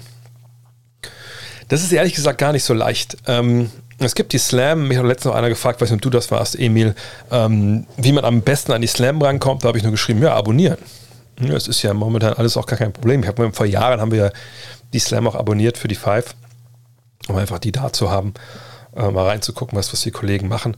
Aber die Slam hat über die Jahre natürlich, über Jahrzehnte muss man ja sagen, auch in dem Fall, echt Federn gelassen. Früher war das auch ein dickes Heft, gut, auch eine Menge Werbung drin, das waren die guten Zeiten im Print-Business. Und es ist aber jetzt über die Jahre immer mehr zusammengestaucht worden. War weniger Werbung, weniger Content.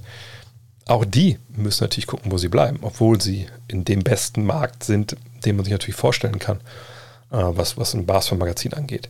Ähm, aber Slam kann man natürlich immer noch lesen. Die Dime, meines Wissens, gibt es gar nicht mehr. Die war eh immer so ein, die, die waren schon sehr Lifestyle-lastig, manchmal, manchmal wirklich auch zu Lifestyle-lastig. Die haben auch viel mit so einer Eventagentur zusammengearbeitet, die quasi zum Verlag gehört und das war so mehr der Ding. Aber die konnte man sich auch gut angucken. Nee, wenn es wirklich so Basketball-Magazine gibt, wenn ihr wirklich also sowas lesen, was in Five zum Beispiel drin war oder was jetzt hoffentlich dann auch bald bei God Next kommt, da würde ich wahrscheinlich ehrlich gesagt kein echtes Basketball-Magazin bestellen äh, oder angucken, sondern ich würde mir ESPN The Magazine äh, anschauen. Sports Illustrated würde ich mir anschauen. Also so allgemeine Sportmagazine, die natürlich dann, wenn die Basketball-Saison läuft, da dann auch mehr Richtung Basketball machen, auch College-Basketball etc., äh, auch kleinere Sachen machen. Das war auch damals das, eigentlich das Vorbild für, für Five und nicht unbedingt ähm, die Slam an sich. Ich glaube, es kann mittlerweile auch echt alles. Also wenn ihr es nicht digital lesen wollt, äh, kann man es auch schicken lassen. Ist dann halt immer nur sich zwei Wochen später da, als es eigentlich rauskommt. Wo siehst du das Ceiling von Michael Bridges und wie wichtig ist er für die Suns? Wahnsinnig witzig. Wahnsinnig witzig? Nee, wahnsinnig wichtig. Ähm, wir haben über die Suns heute gerade gesprochen im, äh, im, im Premium-Podcast, den ich hier nach direkt hochlade dann. Ähm, natürlich, wenn wir über die Suns nachdenken, dann denken wir immer erstmal an Devin Booker und wir denken natürlich an, ähm, habe ich nicht hier im Depth Chart? Ach ja, hier. Ähm, denken an, an Chris Paul, vielleicht auch die Andre Ayton. Aber für mich, wenn ich ehrlich bin, na klar, das ist Devin Booker der beste Spieler ist von den Suns, da müssen wir nicht drüber reden, das wissen wir alle. Das ist der, der ein All-Star. Und Paul ist der, der, der Point Guard, der den Laden zusammenhält. Aber für mich die größte Stärke, also nein, nicht vielleicht die größte Stärke, das ist natürlich immer noch schon Booker, aber die beiden Jungs hier in Verbindung mit Crowder, dass du drei so variable Verteidiger hast, die, die auch noch, das können wir uns hier anschauen, obwohl das bei Crowder ein bisschen streaky ist manchmal, ne? aber wenn wir nur mal zum vergangenen Jahr ausgehen, die auch noch, bei Bridges sehen wir hier, 43% quasi Dreier treffen. Crowder 39 und, und Johnson fiel da ein bisschen ab. Und bei dem denke ich es auch mehr drin. Das ist eigentlich ein ganz guter Stroke, so von dem erwarte ich dieses Jahr auch nochmal einen Sprung. Ähm, dann, dann, dann sehen wir hier, ne, also Bridges ist genau die Art Spielertyp, den halt jeder haben will. Sehe das hier, quasi keine Turnover. Uh, reboundet noch ein bisschen, äh, spielt ein paar Assists, ne, zwei Stocks, also Steals und Blocks zusammengerechnet. Die Wurfquote ist grandios. Die, die Zweierquote ist, ist, guckt mal bitte mal an, das ist noch besser als, wo haben wir denn hier? Uh, Aiton. besser als Aiden. Das heißt, sehr, sehr diszipliniert vorne in seinen Abschluss aus dem Zweierbereich. Ähm, das ist, also der Typ, ich meine, er wird jetzt nicht 25 Punkte auflegen, aber ich glaube, man kann statistisch noch ein bisschen was erwarten, aber vor allem halt Two-Way-Player vom Allerfeinsten auf der wichtigsten Position. Ähm, und von daher, also wichtigste Position, so, die man heutzutage sucht, hinter den Superstars. Eben Flügelverteidiger, die variabel sind, die den Dreier treffen. Äh, das ist, ähm, das ist einfach ein wahnsinnig guter Spieler. Haben erst vor kurzem ein Interview mit Luisa Geiselsöder angehört. Oh, sehr gut. Und muss sagen, dass ich deine Interviews immer recht gut finde. Woran liegt es, dass die so selten kommen? Ist die Organisation so schwierig? Nee, das habe ich auch ein paar Mal, ich, schon erklärt. Ähm, zuletzt war das Problem einfach Covid. Ich, ich hatte irgendwann keinen Bock mehr auf Zoom-Calls, wenn ich ehrlich bin, weil natürlich kann man da auch gute Sachen machen. Aber ich hatte einen Call zum Beispiel mit Simon Eden, das ist ein deutscher Physiotherapeut, der, äh, der Leib, und, äh, Leib und Leben, nee, Haus und Hof, egal, was ich meine, Ach, der Leib, einfach nur der Leib-Physiotherapeut, so rum. Der Leib-Physiotherapeut von Laurie Markan ist, der mit Daniel Theiss viel arbeitet, etc., der in Chicago lebt. Und dann ist es aber uns immer wieder das abgebrochen, ne, äh, der Call und dann, klar, das ist jetzt in den USA auch und ich hätte nicht vor Ort sein können, aber ne, das war dann so, dieser ganze Podcast ist leider verloren gegangen, weil einfach das nicht mehr zusammenstückeln konnte alles. So, dann hatte ich ein paar Zoom-Calls, wo ich im Nachhinein auch mal dachte, ach, das war dann so blöde. Ne? Also man macht das zwar, man ist irgendwie auch total involviert, und, aber man sitzt sich halt nicht gegenüber. Das hat mir einfach genervt und ich war echt auch ein bisschen Depri, weil natürlich äh, ein, ein großer Teil von God Next, was mir am allermeisten Spaß macht, sind eben die, die Termine vor Ort, ähm, um mit Leuten zu sprechen. Dann habe ich natürlich für die Bayern auch viele Podcasts dann gemacht, wo wir vor Ort waren mit Tests und mit, mit Plexiglasscheibe und so. Auch das war strange, aber das war, war was ganz anderes. Und irgendwie hatte ich dann einfach keinen Bock mehr, mit irgendwem auf Zoom zu sitzen. Auch das mit äh, diesem Stay Home, Stay Safe Stream, den wir gemacht haben. Äh, damals ja Benny Zander war dabei, Maxi Kleber war dabei, Alex Schlüter, Per Günther äh, rein und raus gegangen. Das war geil, aber irgendwie auch da denke ich mir, ah, fuck, wie geil wäre das gewesen, wenn wir in einem Raum gewesen Natürlich nicht alle, aber jetzt meinetwegen Per und ich, äh, was hoffentlich ja bald wieder passiert. Und da habe ich einfach, da muss ich ehrlich sagen, da war ich einfach nicht Profi genug und ich, ich wollte das nicht so machen. Und Luisa wollte ich eigentlich sogar treffen, weil äh, meine äh, Stiefschwiegermutter ist das falsche Wort. Aber eigentlich ist sie das. Also ich habe, ich habe zwei Schwiegerelternpaare ähm, und, und die, die eigentlich nicht meine Schwiegermutter ist, weil sie nicht die Mutter meiner Frau ist, die ist ja Französin, deswegen waren wir dieses Jahr auch in der Bretagne und da spielt ja Luisa auch. Und eigentlich war der Plan, ach komm, wenn wir früh genug hinfahren und die ist noch da, dann passt das, dann war sie aber bei der Reha und dann haben wir es dann doch über, über Skype gemacht. Aber ich will es wieder mehr machen, also mehr vor Ort sein, will zwar auch mehr über meinen äh, Zoom, Skype-Schatten springen und habe da auch schon ein paar Sachen wieder angefragt. Das wird jetzt wieder mehr geben, weil es mir einfach auch am meisten Spaß macht. Da bin ich ganz ehrlich, also was so Premium-Podcasts angeht, am meisten Spaß machen wirklich Interviews. Leute zu sprechen, ne, kennenzulernen. Ich wollte aber auch niemanden irgendwie, wenn ich ehrlich bin, so ein bisschen, also keinen Druck machen, nach Motto, ey, lass mal, lass mal sprechen, ich komm vorbei. Und dann, ne, dann war vielleicht derjenige noch nicht geimpft oder ich war noch nicht geimpft. Und ne, das ist immer noch natürlich so ein Thema, wo man immer vorher fragen muss, ist das cool für dich, wie wollen wir das machen? Auch im geschlossenen Raum geht das. Ähm, aber ich will das wieder mehr machen, weil das ist einfach ähm, auf jeden Fall ähm, das, was mir am meisten Spaß macht. Wer das höhere Ceiling, also wer die höhere, bessere Perspektive oder das größere Potenzial, Lamello Ball oder Anthony Edwards, Lamello Ball. Edwards hat sich unfassbar entwickelt in dieser ersten Saison, die für ihn ja auch nicht unbedingt leicht war. In Minnesota, alle Stars verletzt, Trainerwechsel und trotzdem ist der Junge über die Monate, konnte zusehen, wie der besser geworden ist. Ähm, aber Lamello Ball ist ein zukünftiger Abo-All-Star. Ähm, das sehe ich bei Edwards irgendwie noch nicht. Er kommt viel über die Athletik, der muss noch eine Menge, Menge über Spiel lernen, aber das lernt er natürlich relativ schnell, wie ich gerade schon gesagt habe. Aber LaMelo Ball hat einfach so ein Gefühl fürs Spiel, glaube ich, das kannst du keinem beibringen. Und ich, ich bin so, ich freue mich so darauf, den dieses Jahr spielen zu sehen. Deswegen LaMelo Ball würde ich da klar äh, nennen. Und äh, vielleicht mal der Hinweis, wenn jemand eine Frage zu Liangelo Ball stellt, dann endet dieser Stream sofort. Ach, Insider. Überlege mich als Volontär bei der Basketball-EM nächstes Jahr anzumelden, selber mal sowas in die Richtung gemacht oder würdest du es selber als Student machen? Ich würde das sofort machen. Das ist eine geile Geschichte. Als ähm, die Vorrunde der EM 2015 in Berlin war, haben wir damals ja auch aus der Halle direkt berichtet und so mit Janis Schäfer zum Beispiel, was super Spaß gemacht hat. Und ähm, da war Goranka Sloborubovic. Äh, das war die erste Frau, Genau, die bei uns bei Five damals Praktikum gemacht hat, auch für uns geschrieben hat. Und Goranka ist danach dann, ich glaube, auch über so eine Volunteer-Geschichte zur Fieber gekommen.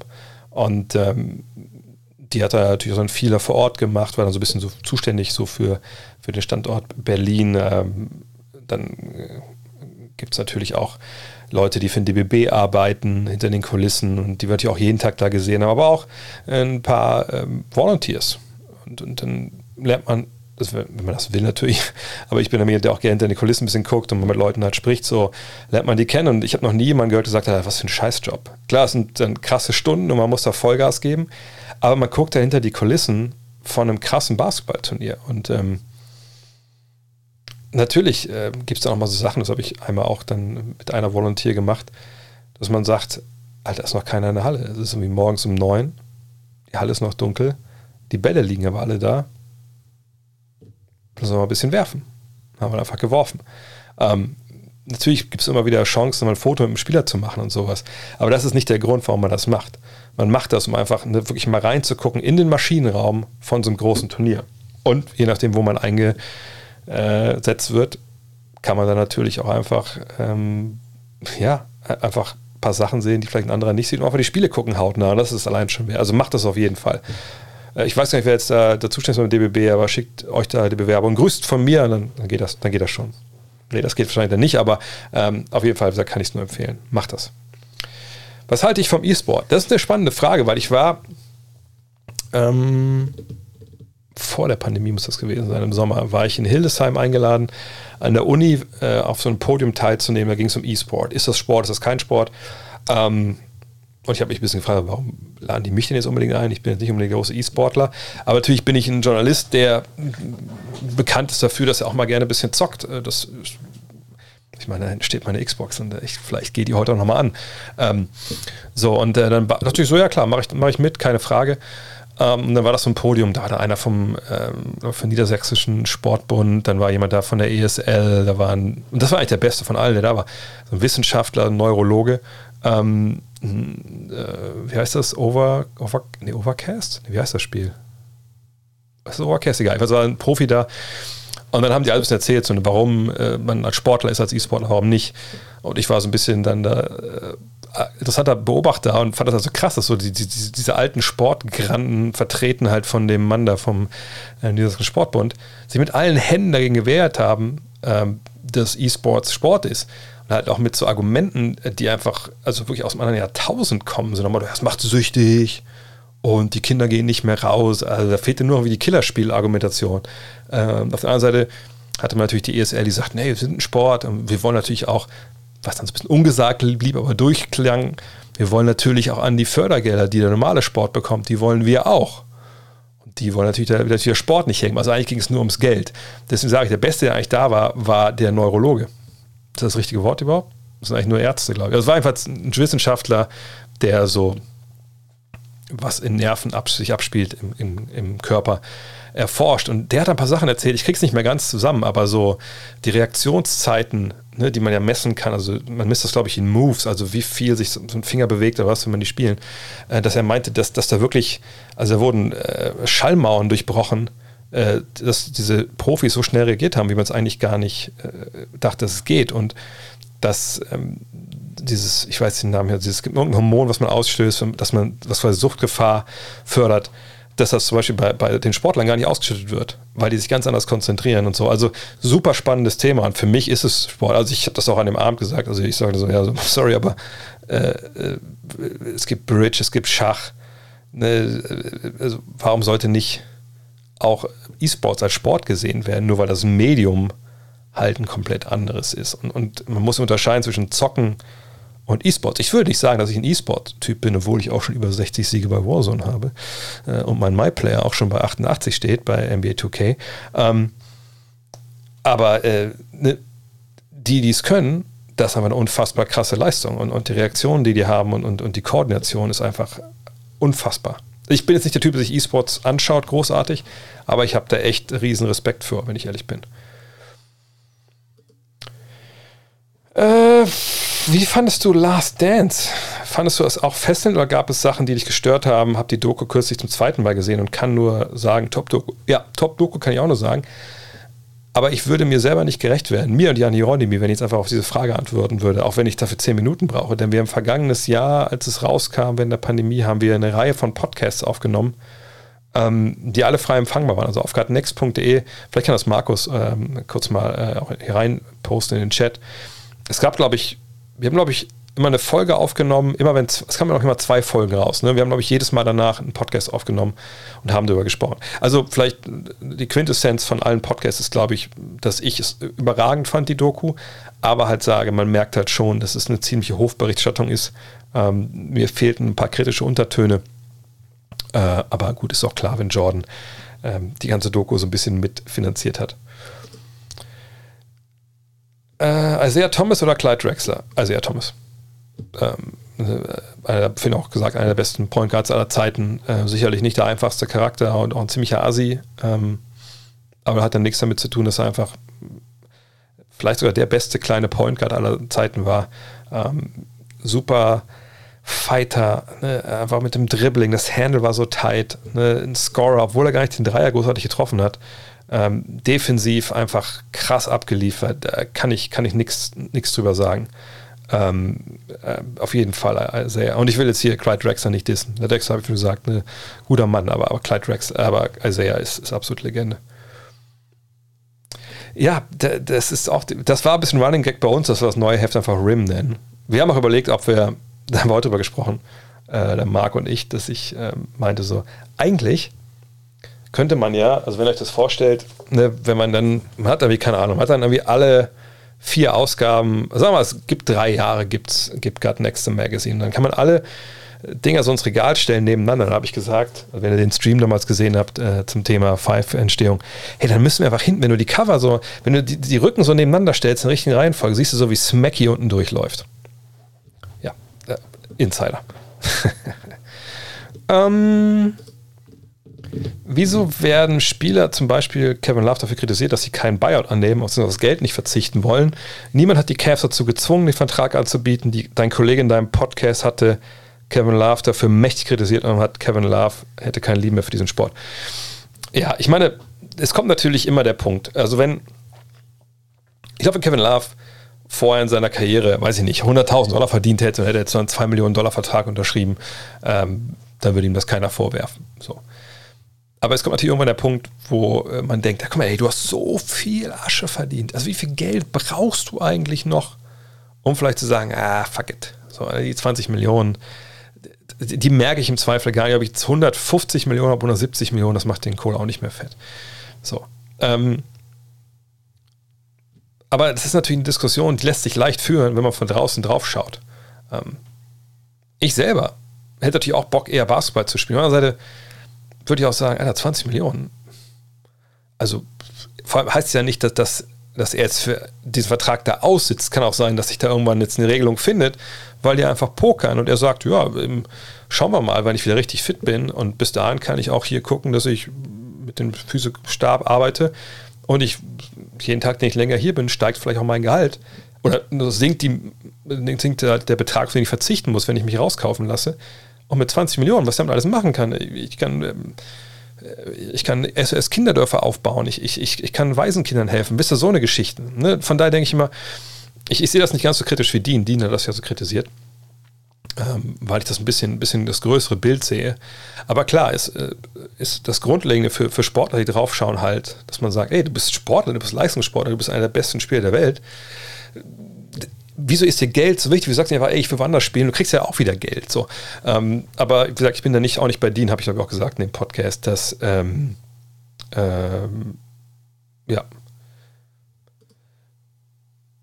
Du lässt hier Geld liegen, weil wir Thema Geld sind, weil du cheapo hier auf Subs nicht reagierst. So kann der Twitch-Scam nicht laufen.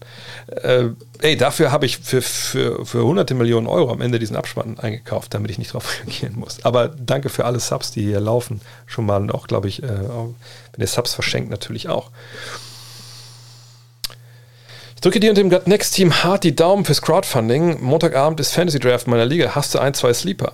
Ähm, ich habe selber Fantasy Draft am Sonntag, da würde ich auch streamen und auch von euch immer Sleeper eigentlich, äh, eigentlich erfahren bis dahin. Ähm,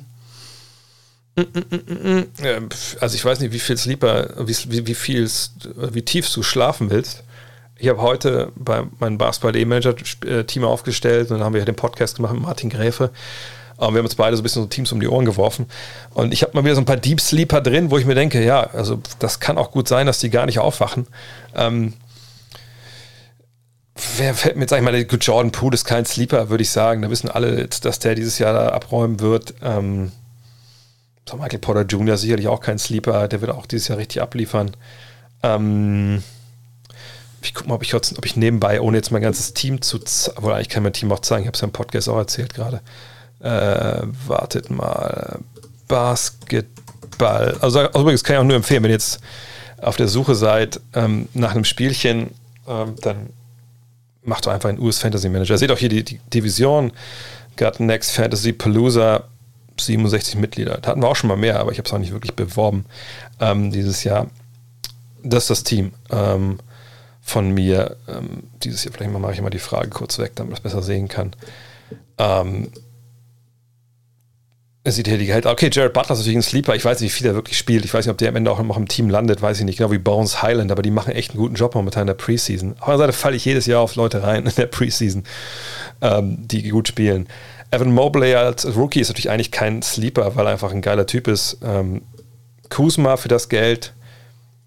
Franz Wagner weiß ich auch nicht, ob ich das mache. Ähm, ich finde Gordon für das Geld sehr billig. Tyrese Maxey natürlich. Ähm, aber ich habe mich dieses Jahr auch nicht wirklich super viel mit, mit ähm, Fantasy beschäftigen können. Aber wie gesagt, Sonntagabend, glaube ich, 21 Uhr ist meine Fantasy Draft. Das streame ich hier auch live. Da brauche ich eure Hilfe. Ich habe, ich hab, wir haben eine Keeper League, das heißt, wir spielen von Jahr zu Jahr und jedes, jeder kann einen Keeper, Keeper behalten. Äh, und da habe ich über die Jahre einfach echt ein bisschen Pech gehabt. Vielleicht auch die eine oder andere falsche Entscheidung getroffen. Und jetzt ist mein Keeper, ich kann mich entscheiden zwischen Ja Morant ähm, oder Zion Williamson. Jetzt muss ich mal gucken. Eigentlich will ich Zion behalten, aber ist natürlich verletzt. Ähm, mal gucken. Hat Simmons wirklich noch eine Zukunft in Philly? Behält er seine Schwächen bei? Wird Philly ihm meiner Meinung nach zu 90% vor der Trade Deadline verschiffen? In den Playoffs ist es so kaum spielbar und es ist eigentlich auch ein Witz, dass seine, ein Generationstalent wie Embiid sein Spiel sogar wegen Simmons umgestellt hat. Er wird nicht die Saison in, in, äh, in Philly beenden. Da bin ich mir hundertprozentig sicher. Es wird einen Trade geben, für meine Begriffe schon vor Weihnachten. Ähm, auch damit die Situation sich da auflöst. Äh, dann, dann schaut man weiter. Aber ich, es wird nicht diesen, diesen Sprung geben, dass man jetzt sagt, ey, warum sollen die den Trainer? Man ist super. Ich meine, er ist, er ist super, aber er hat diese Schwächen, die einfach nicht zu Embiid passen. Und das wissen ja auch alle. Wenn Kyrie Irving in deinem Team wäre und du ein wichtiges Wort mitzureden hättest als Rollenspieler, was würdest du zu ihm sagen oder was würdest du tun? Gar nichts. Ich würde gar nichts tun. Ähm, ich glaube, das ist das Gleiche wie wenn ihr irgendwie, also die Situation mit Kyrie jetzt, als wenn ihr zu einem Geburtstag einge... Also, äh, lass uns ein Beispiel vom Wochenende, weil das gerade die Familienfeier ist, die bei mir am, ehesten, am, am nächsten dran ist. Sagen wir, ihr seid zur Hochzeit eingeladen. So, und äh, also nicht, dass das in der Family gar nicht passiert, die waren alle geimpft, aber äh, wir an, ihr seid eine Hochzeit eingeladen, was weiß ich, äh, ein Cousin heiratet, ihr seid eingeladen, ganze Family ist eingeladen, es gibt dann so einen, so einen Group-Chat, ne, und alle hauen so rein, ja, keine Ahnung, wie kommen wir denn jetzt genau zur Kirche und so, und dann schreibt vielleicht der Bräutigam sagt, ach so übrigens, äh, ne, wir sind ja, da, da, ist die Belüftung nicht ganz so gut. Wir machen schon einen relativ kleinen Rahmen hier, aber äh, sind denn alle geimpft? Äh, und selbst wenn ihr geimpft seid, könnt ihr vielleicht vorher einen Schnelltest noch machen. Wir wollen einfach 100% auf Nummer sicher gehen, so gut wir es irgendwie können. So. Und dann schreiben irgendwie, keine Ahnung, von 20 eingeladenen Leuten so, ja, alles sehr super, klar, machen wir. Und einer oder eine schreibt, also ich lasse mir dieses Gift nicht in die äh, Adern jagen. Ich, ich will erstmal noch meine eigene meine eigenen Nachforschung anstellen und äh, testen, finde ich auch nicht so geil, weil das ist halt ähm, ein Weg, wie sie die Chips implantieren.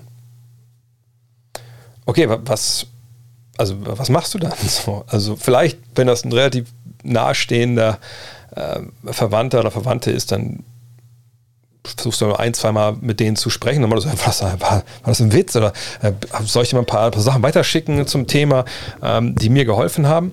Aber ich glaube, wenn du zum zweiten, dritten Mal dann noch die gleiche Story hörst und merkst, das ist, ist gar nicht so, also die Argumentation von, von dieser Person ist nicht in der Gegenwart behaft, äh, beheimatet, dann glaube ich, dann sagst du halt, okay, dann ähm, stelle ich mich nie unbedingt neben die, wenn die kommt.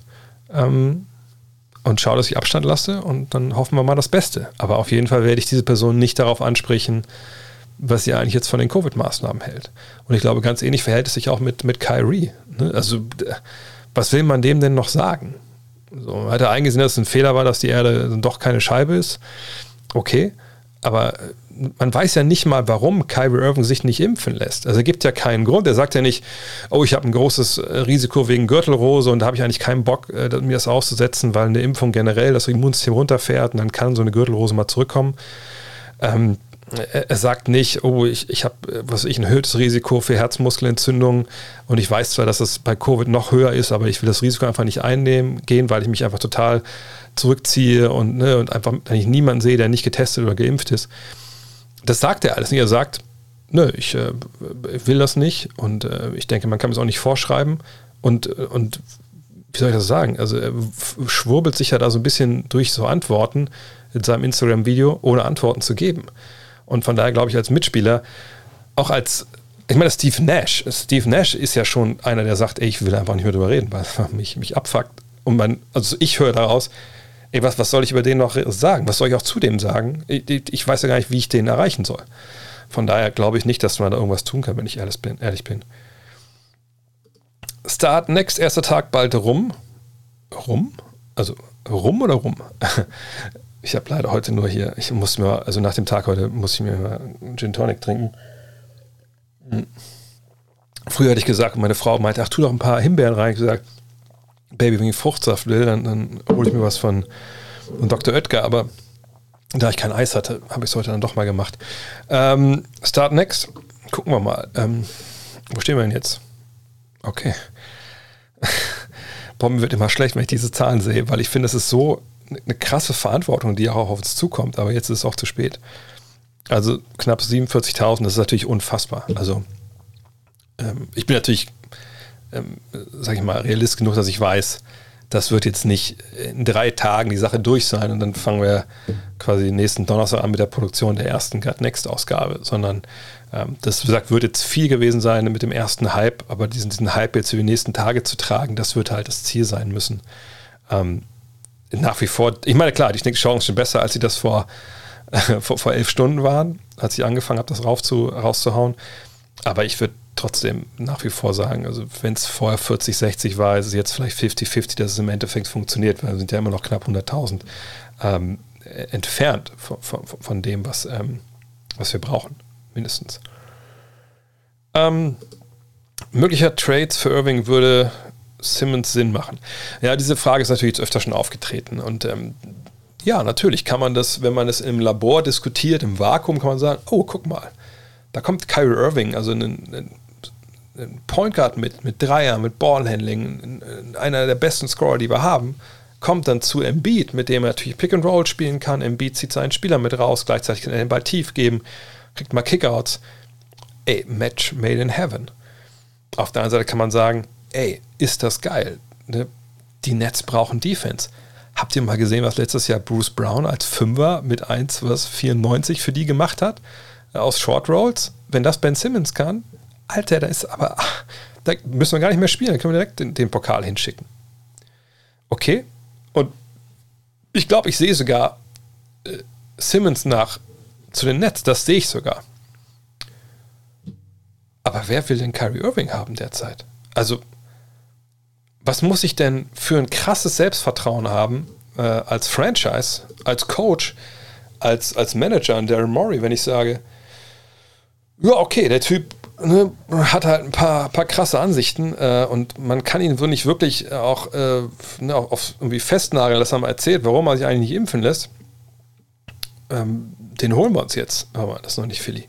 Ähm, also ich glaube nicht, dass man so eine so eine Traute halt hat, wenn es um so eine Personale geht, die einen natürlich dann äh, entweder weit nach vorne bringen kann oder ziemlich kaputt machen, wenn, und jetzt kommen wir zu dem großen Wenn, und vielleicht hätte ich erstmal Brooklyn aufrufen sollen und nicht, ähm, nicht Philly, wenn man sieht, wie der Vertrag von Kyrie Irving gestaffelt ist. Und dann sehen wir hier, dieses Jahr hat der Vertrag und nächstes Jahr Player Option. Sprich, und wie gesagt, keiner weiß, was in Kyrie Irvings Kopf vor sich geht. Das kann gut oder schlecht sein. In dem Fall würde ich sagen, es eher schlecht ist.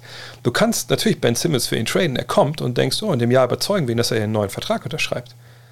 Aber du weißt ja nicht, Selbst wenn der dir sagt, ja, ich will hier bleiben. Das hat er damals den Kindern im Boston Garden auch gesagt. Oder den, was war das? Nee, den, den, den Dauerkartenbesitzern, glaube ich. Ne?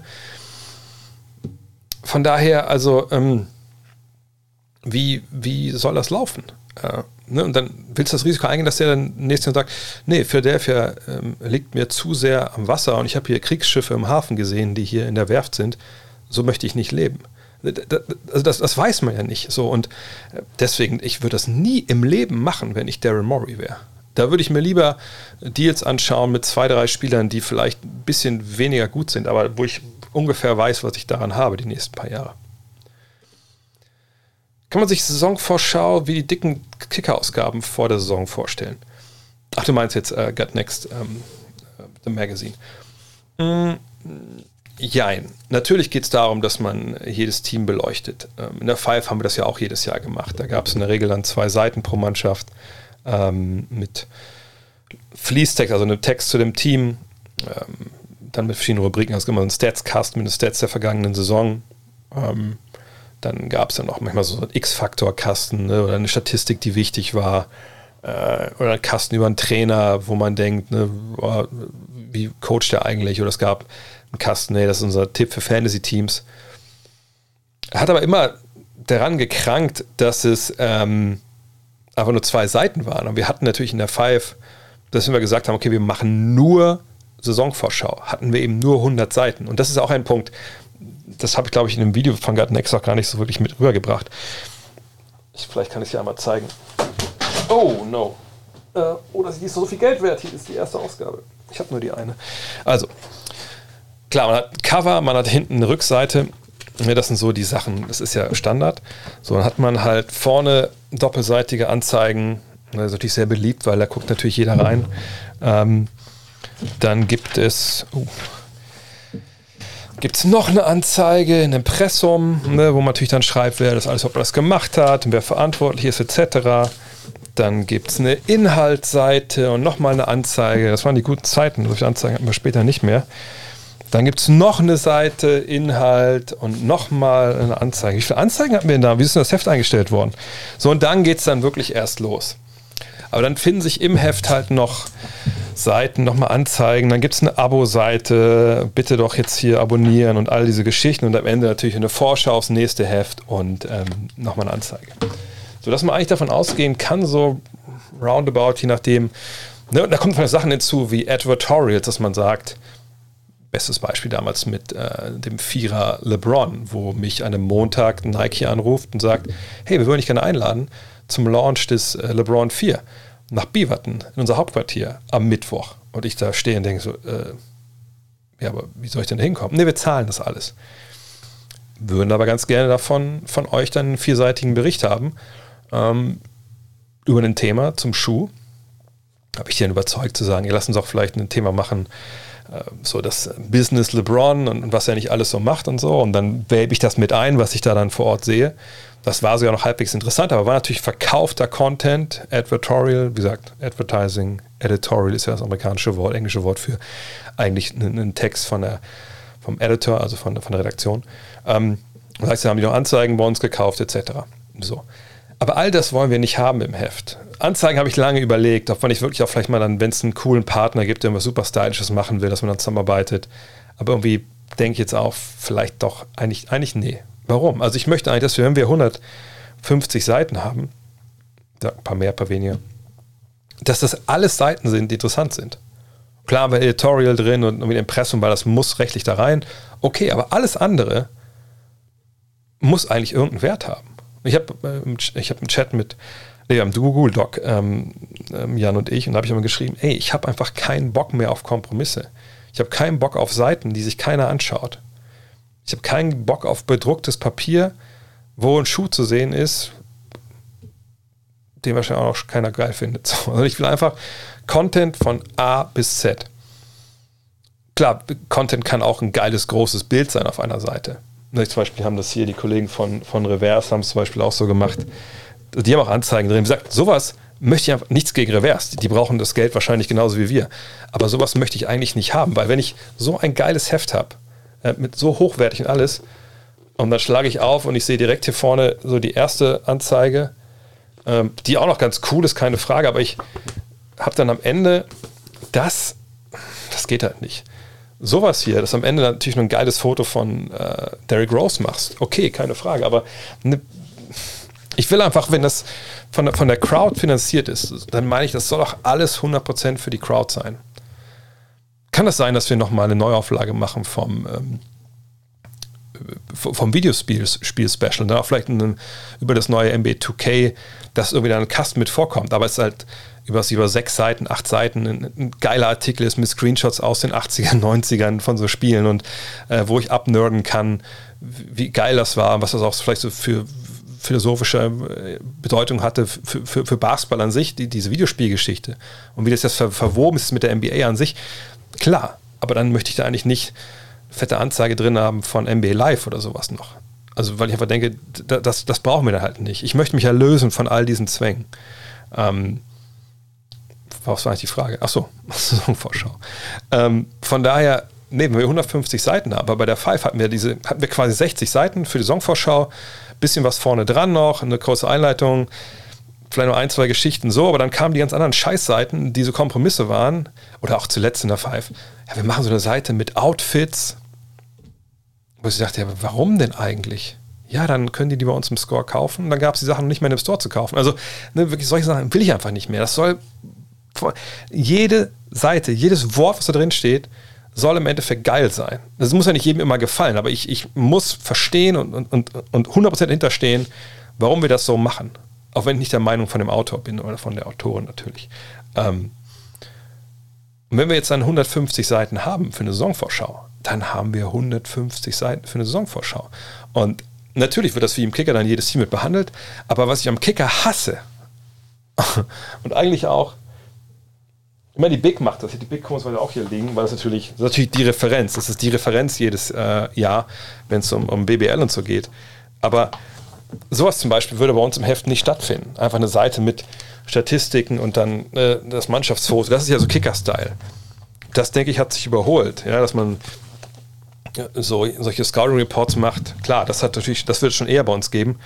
Ähm, und dann möchte ich eigentlich 150 Seiten wirklich dieses Thema Saisonvorschau von verschiedensten Seiten beleuchten. Aber vor allem soll, soll jedes Team einfach fett abgefeiert werden. In dem Fall würde ich wahrscheinlich denken, dass wir drei Seiten nehmen. Dann sind wir bei 90 und die anderen 60 wären dann halt Geschichten, die drumherum laufen, die aber einfach. Also zum Beispiel, wenn, wenn wir jetzt heute eine Saisonvorschau machen würden für diese nächste Saison, die jetzt anfängt, da wäre natürlich dann eine Story, ähm, so rund um die ganze Simmons-Angelegenheit. Nicht, nicht über Ben Simmons an sich, sondern Motto, oh, was passiert jetzt oder so, sondern das wäre der Aufhänger für eine Geschichte, wo wir darüber sprechen, okay, gab es das schon mal? Welche Fälle sind bekannt von so Holdouts? Aus dem Football kennt man die, aus dem Basketball gar nicht so sehr. Wir würden äh, anfangen, wirklich krass zurückrecherchieren, äh, erklären, warum es das nicht so oft gab, erklären, dass man eigentlich nichts zu gewinnen hat dadurch äh, und, so uns auch wieder rannähern. Ne? Und auch vielleicht, äh, vielleicht auch mal ähm, äh, versuchen, ne? zum Beispiel jetzt die neue Saison, gab es schon mal eine Saison in der Geschichte der NBA, die unter ähnlichen Voraussetzungen anfing? Ne? Mit vielleicht so einem Star im Falle von äh, LeBron, der ein bisschen altert und sich alte Kollegen dazu geholt hat, die nochmal angreifen wollten. Ähm, Gab es schon mal einen Champion, der so wenig im Rampenlicht steht wie die Bucks?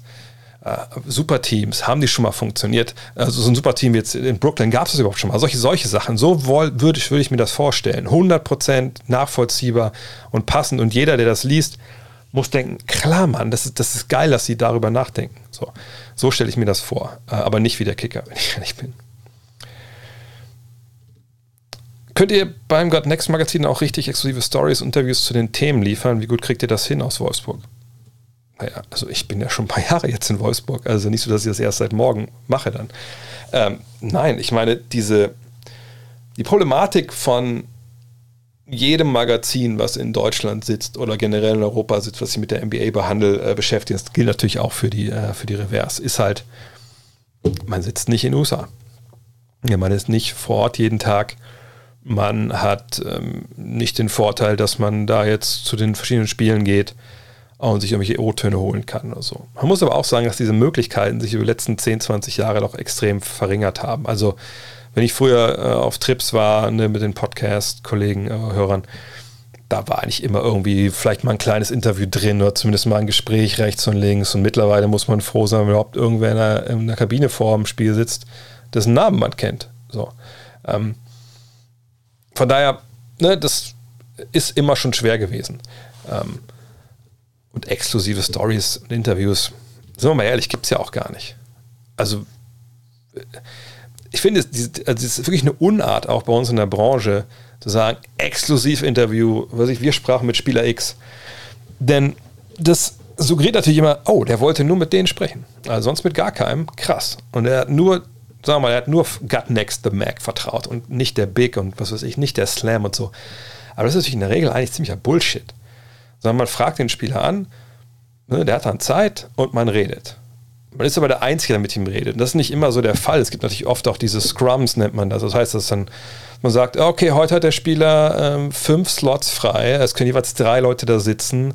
Es wäre schön, wenn ihr Fragen über seinen Schuh stellen könntet und dann sonst natürlich ein paar andere Fragen. Aber erstmal reden wir über den Schuh und das Design. Und dann hast du natürlich diesen, dieses Interview nicht exklusiv, weil es sind vier andere mit dir, die, die alle die gleichen Fragen mitschneiden. Und nur weil ich dann aber alleine vielleicht mit jemandem sitze, habe ich es exklusiv. So. Und das ist aber eigentlich Blödsinn, sondern es ist halt one-on-one, -on -one, aber es ist nicht exklusiv. Weil, wenn das andere Magazin anruft am nächsten Tag und sagt, hey, hast du auch Zeit, mit uns kurz zu reden? Dann sagen die Spieler in der Regel, oh ja, klar, können wir machen. Oder eine Woche später oder so. Naja, von daher, das gibt es eigentlich nicht. Exklusive Stories, klar, wenn wir jetzt irgendwie hingehen und wir kriegen irgendwas Krasses mit und recherchieren das alleine, ist es exklusiv. Aber ich kann mich an keine exklusive Story erinnern in der Geschichte der Five, was vielleicht ein bisschen rankam, war die Geschichte damals mit äh, Chris Kamen, als ich Dean die Fragen geschickt habe, um äh, Chris zu interviewen. Er dann, äh, weil er ein bisschen auch maulfaul war, ihn nochmal fragt, ey, sag mal, im Sommer jetzt hier in der Nationalmannschaft spielst du ja nicht, würde dir das helfen? Und er dann sagt, naja, ich bin ja fast Deutscher, vielleicht mal für Deutschland spielen. Und dann tritt dieses ganze Ding sich los, dass er eingedeutscht wird. Das war ja damals gesagt, der, der Impuls war ja der erste, war ja dieses Interview. Ähm, das war dann irgendwo schon exklusiv, weil es kein anderer hatte, aber das sind so Sachen, also daran bemesse ich auch nicht meine Arbeit. Ähm, die Exklusivität muss aus der, aus der Qualität kommen. Wenn ich eine richtig geil recherchierte ähm, Story schreibe darüber, dass, ähm, keine Ahnung, ähm, genau, ich bleibe bei dem Beispiel aus dem Video, dass wir eine Dirk-Ausgabe machen und wir gehen hin und recherchieren, was eigentlich mit den ganzen Jungs passiert, die 2005 in ähm, Belgrad Silber gewonnen haben. Was machen die heute? Was denken die darüber rückblickend? Und ich gehe hin und ich nehme mir dafür die drei Monate Zeit, die ich habe und fahre überall hin, spreche mit den Jungs. Äh, es wird so eine Oral History. Dann ist das natürlich unglaublich geil. Dann ist es sicherlich auch exklusiv in dem Sinn, dass keiner sich die Mühe macht dafür. Aber es ist nicht so, dass ich irgendwie ähm, weil ich so geil bin, irgendwie, dass Leute nur mit mir sprechen, sondern es geht um die Arbeit, die, die ich und die auch andere dann da reinstecken und was wir dann da rauskriegen. Weil so eine Geschichte, wahrscheinlich, wie wir die machen, mit der Länge und mit der Qualität, nirgendwo anders in Deutschland laufen wird. Vielleicht in der Big. So. Und das ist die Exklusivität. Und, und das ist aber auch scheißegal, wo wir da leben. Ich meine, ich habe gerade darüber gesprochen. Ich habe Interviews mit Maxi Kleber gemacht. Ähm, der saß im Auto unter der unter dem American Airlines Center und ich saß äh, im Audidome bei, bei den Bayern und wir haben geskypt. Äh, ich habe mit, mit Per das schon über mit Luisa gemacht in der Bretagne und ich war hier. Aber das ist kein Problem. Ist es besser, wenn man vor Ort ist, mit Leuten jeden Tag sprechen kann? Natürlich. Aber wir werden das hier auch in den USA sein, allein durch die Podcast-Trips. Aber hoffentlich dann auch mal, das ist auch ein bisschen eingepreist, ne, dass man mal vor Ort ist, einfach auf, auf Recherche reisen ähm, oder dass man, wenn ich mal einen Podcast-Trip mache, noch ein paar Tage länger bleiben kann. Ähm, das ist natürlich dann, dann auch alles, das soll schon dabei sein. Wir wollen das schon richtig gut machen. So, was haben wir denn noch? Äh, Freunde und Bekannte haben schon gespendet. Danke, danke. Selber ein, zwei Jahres, aber das muss werden. Danke. Also auch da nochmal Hinweis, wenn ihr Leute kennt, die mit Basketball was anfangen können und da Liebe für haben könnten, dann teilt es bitte gerne. Das ist, das ist, super, super, super wichtig. Ähm, tipp, tipp, tipp, tipp, tipp. Oh, danke, ich sehe schon das hier. Oh, Cheers kam auch ein und so, das sehe ich jetzt das alles. Vielen, vielen Dank. Ähm, so. Ob ich zustimme, dass Doc Rivers komplett overrated ist, äh, so oft wie er Serien mit 3 zu 1 vercoacht hat. Er ist sicherlich ein bisschen overrated. Ähm, wenn man sich erinnert, er war, wurde hart kritisiert, natürlich auch vor allem von Bill Simmons, bevor die Celtics Meister geworden sind. Ähm, dann war er Meister auf einmal so, ja, Ubuntu, der bringt die Jungs zusammen, bla bla bla. Jetzt hat sich wieder ein bisschen gedreht. Ich denke, die Wahrheit liegt irgendwo in der Mitte. Auf der anderen Seite muss man natürlich auch sagen, na klar, vergangenes Jahr, das waren komische Rotationen und so, und hat Sachen festgehalten, die ich hätte festhalten dürfen. Aber es gibt sicherlich auch leichtere Teams zu coachen als die mit Ben Simmons und mit Joel Embiid. Ich will ihn ja nicht in Schutz nehmen, aber das muss man auch mal mit dazu sagen. In den vergangenen Jahren fiel oft der Begriff des Generational Talent. Luca, Kate, Zion. Es wird bereits zur Draft oder im Rookie-Jahr ein enormer Hype und Druck auf die Spieler ausgeübt. Wird in der Zeit von Social Media, ESPN etc. zu sehr mit diesem Begriff um sich geworfen. Wie sehr stört dich das? Es geht. Also, ich glaube nicht, dass wir jetzt so, so viel Hype erleben in den letzten Jahren, wo es überhaupt gar nicht gerechtfertigt ist. Also, wenn jetzt Kate Cunningham oder ähm, Zion Williamson, Luka Doncic. Und Luka Doncic wurde ja gar nicht groß. Es wurde erst, er wurde erst zu dem gemacht, als er da war und gezeigt hat, okay, ich kann das ja. Trey Young wurde zum Beispiel auch nicht gehypt. Ne, waren eher die Fragezeichen da. Ähm, von daher, es kommt darauf an. In der Regel, glaube ich, sind diese Prädikate schon verdient. Cunningham jetzt natürlich, ne, da muss man mal abwarten. Ähm, aber bei Zion war ja eigentlich auch klar, dass er da gut ist. Und ich glaube, mit dem Druck muss man natürlich umgehen können.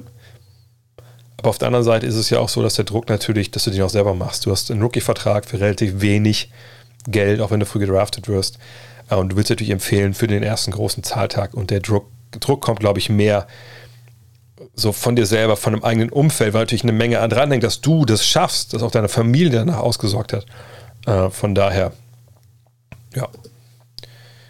Wie sah zu deiner Hochzeit, Hochzeit, derzeit deine Wurfroutine an der Freiwurflinie aus? Immer das Gleiche. Hingegangen, geguckt, dass der rechte Fuß weiter vorne steht. Ich meine, woran kennt man Basketball, dass sie halt, und das ist meine rechte Hand egal, so stehen, auch an der Bushaltestelle. Ich ertappe mich mal, wenn ich so irgendwie runtergucke aufs Handy und sehe so, also du stehst wie an der Freiwurflinie, vielleicht kennt ihr das ja auch. Ähm, von da klack, klack, klack, dreimal, danach die Finger nicht in die, ähm, nicht in die Rillen, sondern auf ziemlich mittig auf die, äh, die Panels und dann, dann rein damit. Wie kritisch siehst du die aufgeheizte Cancel Culture, die im S-Sport Einzug hält, zum Beispiel Rauschmitz von Rachel Nichols? Ja, bei Rachel Nichols, ich habe mich da ein bisschen rausgehalten, als die Problematik da, da losging. Ja, sie hat ja hinter den Kulissen relativ äh, ja, forsch sich geäußert gegenüber der Kollegin, die da ihr so ein bisschen äh, was abnehmen sollte. Ähm, ich, ich sag mal so, ähm, ich glaube nicht, dass das unbedingt Fall von Cancel Culture ist. Ich glaube, der Begriff wird sehr, sehr schnell rausgeholt, äh, um da den, einfach sich selbst auch so ein bisschen aus der Schusslinie zu nehmen und zu sagen, naja, ich habe eigentlich nichts falsch gemacht. Ähm, ich bin, bin, Opfer hier von, von irgendwelchen äh, Political Correctness Warriors, die mich jetzt an die Seite geschoben haben.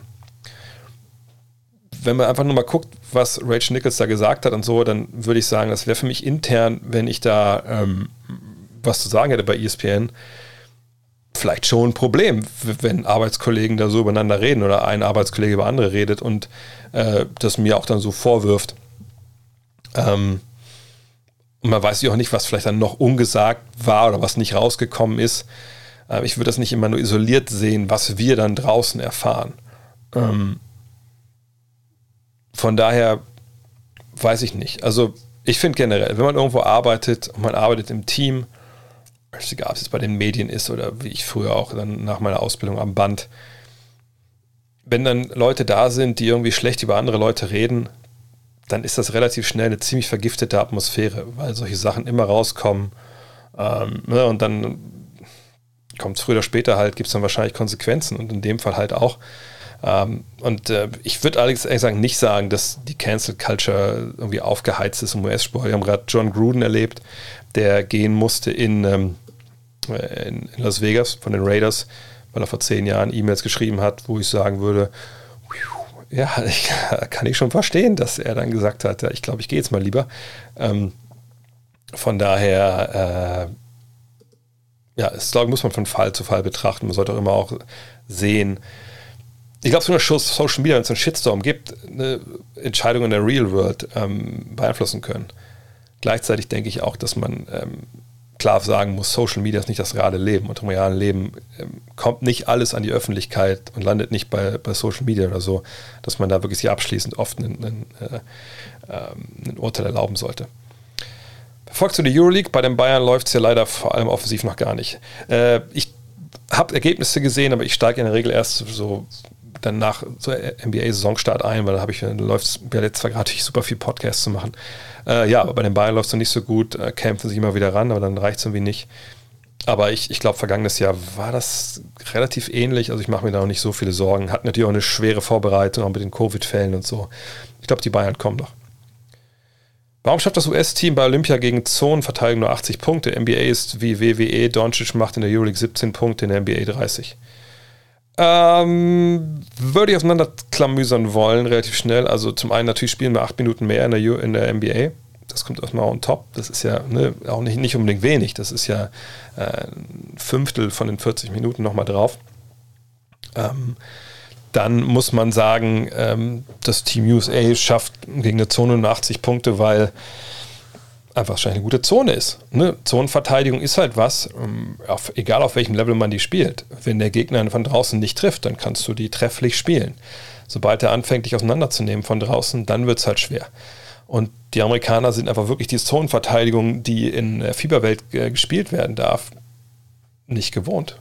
Also vielleicht haben sie es am College gesehen oder in der Highschool, aber es ist natürlich dann, wenn sie im Team USA spielen, im Zweifel auch schon sieben, acht Jahre her dass sie zum letzten Mal gegen so eine Zone gespielt haben. Und ähm, manche Instinkte sind einfach nicht da. Und eine Sache, die man auch nicht vergessen darf, vielleicht kennt ihr das, wenn ihr mal in der Liga gespielt habt auf einer gewissen Höhe und ihr spielt dann vielleicht mal, keine Ahnung, beim Training oder irgendwo anders mal mit bei einer Truppe, die eine oder zwei Ligen drunter spielt, dann hat man den Eindruck, man ist immer frei. Weil man einfach nicht so hart verteidigt wird oder so eng gedeckt wird, wie äh, in der Liga, in der man normal unterwegs ist.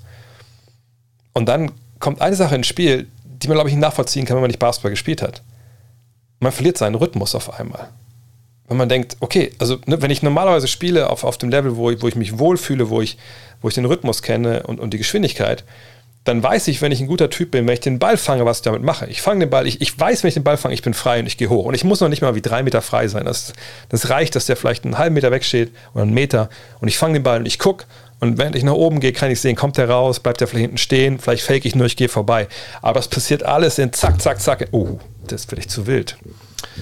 Passiert alles in einer Bewegung. es ist alles eine Entscheidung, ne? auch wenn die Bewegung dann natürlich relativ lang ist.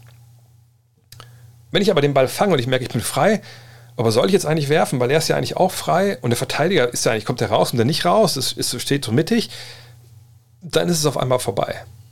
Ich kann immer natürlich den Ball treffen, kann immer auch eine Entscheidung treffen und sagen, okay, jetzt gehe ich doch zum Korb oder so. Aber das, das hat halt viel mit, mit Reaktion, mit Rhythmus zu tun. Und deswegen habe ich eben auch gesagt, man spielt eine Zone auch, um den Angreifer und das angreifende Team aus dem Rhythmus zu bringen. Wenn natürlich auch mal der Ball läuft, klack, klack, klack, und du weißt, ah, wenn ich das Ding jetzt fange, dann geht das Ding aber hoch, dann muss der Gegner irgendwann die Zone halt nicht mehr spielen. Hinzu kommt, Zone hat auch eine Geschichte, die ähm, dazu kommt, Pace wird in der Regel langsamer, Ne? Ähm, von daher, ja, es, ist, es gibt verschiedene Gründe. Ähm, NBA ist natürlich eine Liga, wo die Offensive arg gestärkt wurde, auch weil Handchecking und so da natürlich mehr geahndet wird als, als in Europa oder in der Fieberwelt. Ähm, aber jetzt haben wir ja diese, diese Basketball-Moves-Regeln. Das ist natürlich auch was, was extrem wichtig ist, dass man so ein bisschen, sag ich mal, äh, das nicht so lächerlich ist, manchmal wie Leute Fouls ziehen. Und das wird der NBA auch gut tun, das wird den Spielern gut tun. Ähm, und klar, in der NBA geht es ein bisschen mehr auf, äh, ähm, auf, auf, Offensive und so. Man muss aber auch ganz klar sagen, Euroleague, FIBA, Nationalmannschaft, ist eine Menge weniger Skill da im Angriff. Und deswegen ähm, muss man auch ganz klar sagen, ähm, ist es ein Basketball, oder wo die Stats auch schwer zu vergleichen sind. Wer die MVP-Kandidaten für mich sind, kommt hier auf den Rekord an, aber ich sehe eigentlich nur Janis Durant, Embiid, Doncic und Curry als realistisch. Ähm, ehrlich gesagt, äh, würde ich auch immer noch Jokic dazu nehmen. Ähm, vergesse ich gerade noch jemand, ich muss mal kurz auf die Liste gucken, der, äh, der Teams. Mal zu BK Ref gehen, dann ist es ja eigentlich in der Regel relativ schnell gemacht. Gehen wir mal die Summary von vergangenen Saison und hangen uns dann so ein bisschen durch. Also, ähm, Ich könnte mir vorstellen, dass, dass Donovan Mitchell eventuell ein paar Stimmen bekommt, aber ich glaube nicht, dass er am Ende des Tages einer der Favoriten wird, ähm, weil die Jazz zu breit sind. Booker, Paul, Paul letztes ein paar Stimmen bekommen, aber sehe ich eigentlich nicht. Jokic, ja, ich denke, die können, wie gesagt, in der regulären Saison mehr Spiele gewinnen, als was sie ihnen zutrauen. Paul George ist ein Kandidat. Ich glaube nicht, nicht, dass das wird, aber ist ein Kandidat sicherlich. Lillard, da muss viel zusammenpassen. Ich glaube, da ist die Bank zu schlecht. Sollten die Lakers wieder erwarten, einen starken Run starten, ist natürlich AD und LeBron sind ein Kandidat. Sollten die Warriors unter die ersten vier wie kommen, Curry natürlich immer. Sonst sicher relativ wenig. Embiid, ja, aber da muss natürlich auch alles passen. Äh, das, entweder müssen sie Simmons früh traden äh, oder auch ohne ihn funktionieren. Harden nicht, denke ich mal, wenn, wenn Durant da ist. Ähm, ja, Janis auf jeden Fall. Trey Young würde ich nicht sagen, hier Heat geht zu sehr übers ähm, Kollektiv. Wenn Boston wirklich die Tiefe hat, die sich so ein bisschen andeutet, dann könnte Jason Tatum jemand sein, der, der zu nennen ist. Ähm, Bradley Beal sehe ich nicht, hier sehe ich keinen. Ja, von daher, die Liste war natürlich schon gut, ähm, aber ich würde so ein paar Namen eventuell ergänzen. Ähm, boah, ich muss jetzt mal ein bisschen schneller machen, weil es ist schon halb elf und ich muss einen Podcast abmischen. Wie beurteile ich die Karriere von Andrei Kirilenko? Richtig guter Typ, toller Verteidiger, ähm, geiler Teamspieler, bisschen unorthodox, was seine Bewegungen anging und den Wurf und deswegen ähm, wahrscheinlich nie ähm, das Potenzial komplett realisiert. Tyrese Maxi performt, ja. Sleeper für Fantasy. Hoffen wir, dass er starten kann. Frage ist natürlich, was, was mit Ben Simmons, von daher ist es schwierig. Könnte Yao Ming heute noch spielen? Klar. Ähm, Yao Ming war ja kein, kein Blinder, der jetzt nicht wusste, was er den Ball vorne anfängt. Würde heutzutage sicherlich auch Dreier nehmen und wer treffen, würde ich sagen. Der wäre im Low-Post schwer zu verteidigen. Defensiv ein bisschen angreifbar, aber ich glaube, das kriegt man geregelt, vielleicht mit der Zone oder mit einem anderen Switch, ähm, Switch-Strategien. Rein hypothetisch, wie würdest du einen Backcourt aus Lillard und Beal finden und würdest es lieber in Portland oder Washington sehen oder gar beide zu einem dritten Team? Weiß gerade nicht, ob es überhaupt möglich wäre, aber sagen wir einfach mal, es wäre möglich. Das wäre ein toller Backcourt, äh, würden sich unfassbar gut ergänzen. Wo das ist, ist dann eigentlich ziemlich, ziemlich egal. Der Supporting Cast ist wahrscheinlich in, in Washington. Ist der in Washington besser? Ich glaube, Washington ist tiefer, ähm, aber das würde sich nicht viel nehmen. Viele Titel hätten Shaq und Kobe gewonnen, wenn Shaq nicht die Lakers verlassen hätte? Kommt darauf an, ob Shaq ähm, Kobe erwürgt hätte. Ähm, weil die haben sie natürlich dann zwischendurch wirklich überhaupt vollkommen gehasst. So. Ich war zu der Zeit auch witzigerweise in LA, äh, als so diese Shaq-Kobe-Geschichte rübergekocht ist. Ich war auch damals bei den Finals 2004. Ähm, das war schon nicht mal mehr eine Zweckgemeinschaft damals. Von daher, wenn er geblieben wäre, aber das Verhältnis wäre so geblieben, hätten sie keinen weiteren Titel gewonnen, bin ich mir relativ sicher. Hätte natürlich in der perfekten Welt, wenn das Freunde gewesen, hätten die sich vielleicht sieben, acht Titel gewinnen können, je nachdem, wie man natürlich den Rest des Kaders da zusammen aufstellt und wie, wie Shaq auch durchhält. So, ne? ähm, aber klar, das war mit eines der besten Duos aller Zeiten. Mm. Julius sagt in seinem Video häufig etwas wie Spieler X hat eine 40-prozentige Dreierquote, 78er Perzentil. Was bedeutet das in dieser Perzentile? Achso, das wäre die vielleicht. Also ähm, Synergies, Synergy hat angefangen, glaube ich, damit. Ähm, das ist ein Statistikdienst, die die NBA lange benutzt hat. Könnt ihr immer noch sehen, diese Playtype-Statistik, also Pick and Roll und sowas. Ähm, ich zeig's mal schnell. Ähm, das ist, äh, das sind die nba.com slash stats. Da kommen wir da hin. Ihr kommt auch mal mit. So, und dann ähm, sehen wir hier, wir gehen einfach mal äh, auf die Players, wenn es sich dann mal aufbaut. Also, Playtype ist das hier. Das ist natürlich, also Statistik ist einfach, das wird ja von SAP, glaube ich, aufbereitet. Ja, die Saison geht es noch nicht, ist ja klar. So, dann sehen wir jetzt hier Transition. Ähm, und ich nehme mal die Frage hier raus, damit es besser sehen kann.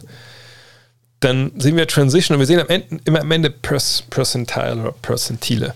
Und diese Perzentile, wenn ich es mal hier nach, ich glaube, man kann das ja auch, genau, ähm, sehe, dann ordne ich das mal hier. Gut, ich meine, Damian Jones ist wahrscheinlich normalerweise nicht der da vorne anführt, aber äh, würde sagen, eine Transition, ne, wenn die Leute in Fastbreak laufen, das wird meistens dann ähm, gerankt nach PPP, also Points per Play. Also jeder Abschluss, den der Spieler aus einem Fastbreak nimmt, wie viele Punkte macht er pro Abschluss? Sehen wir hier bei Damian Jones 1,92. Ist natürlich eine Menge, wenn man darüber nachdenkt, dass jemand bei Damian Jones wahrscheinlich nicht so viele Dreier werfen würde. Also eine Zweier trifft er eigentlich fast jeden.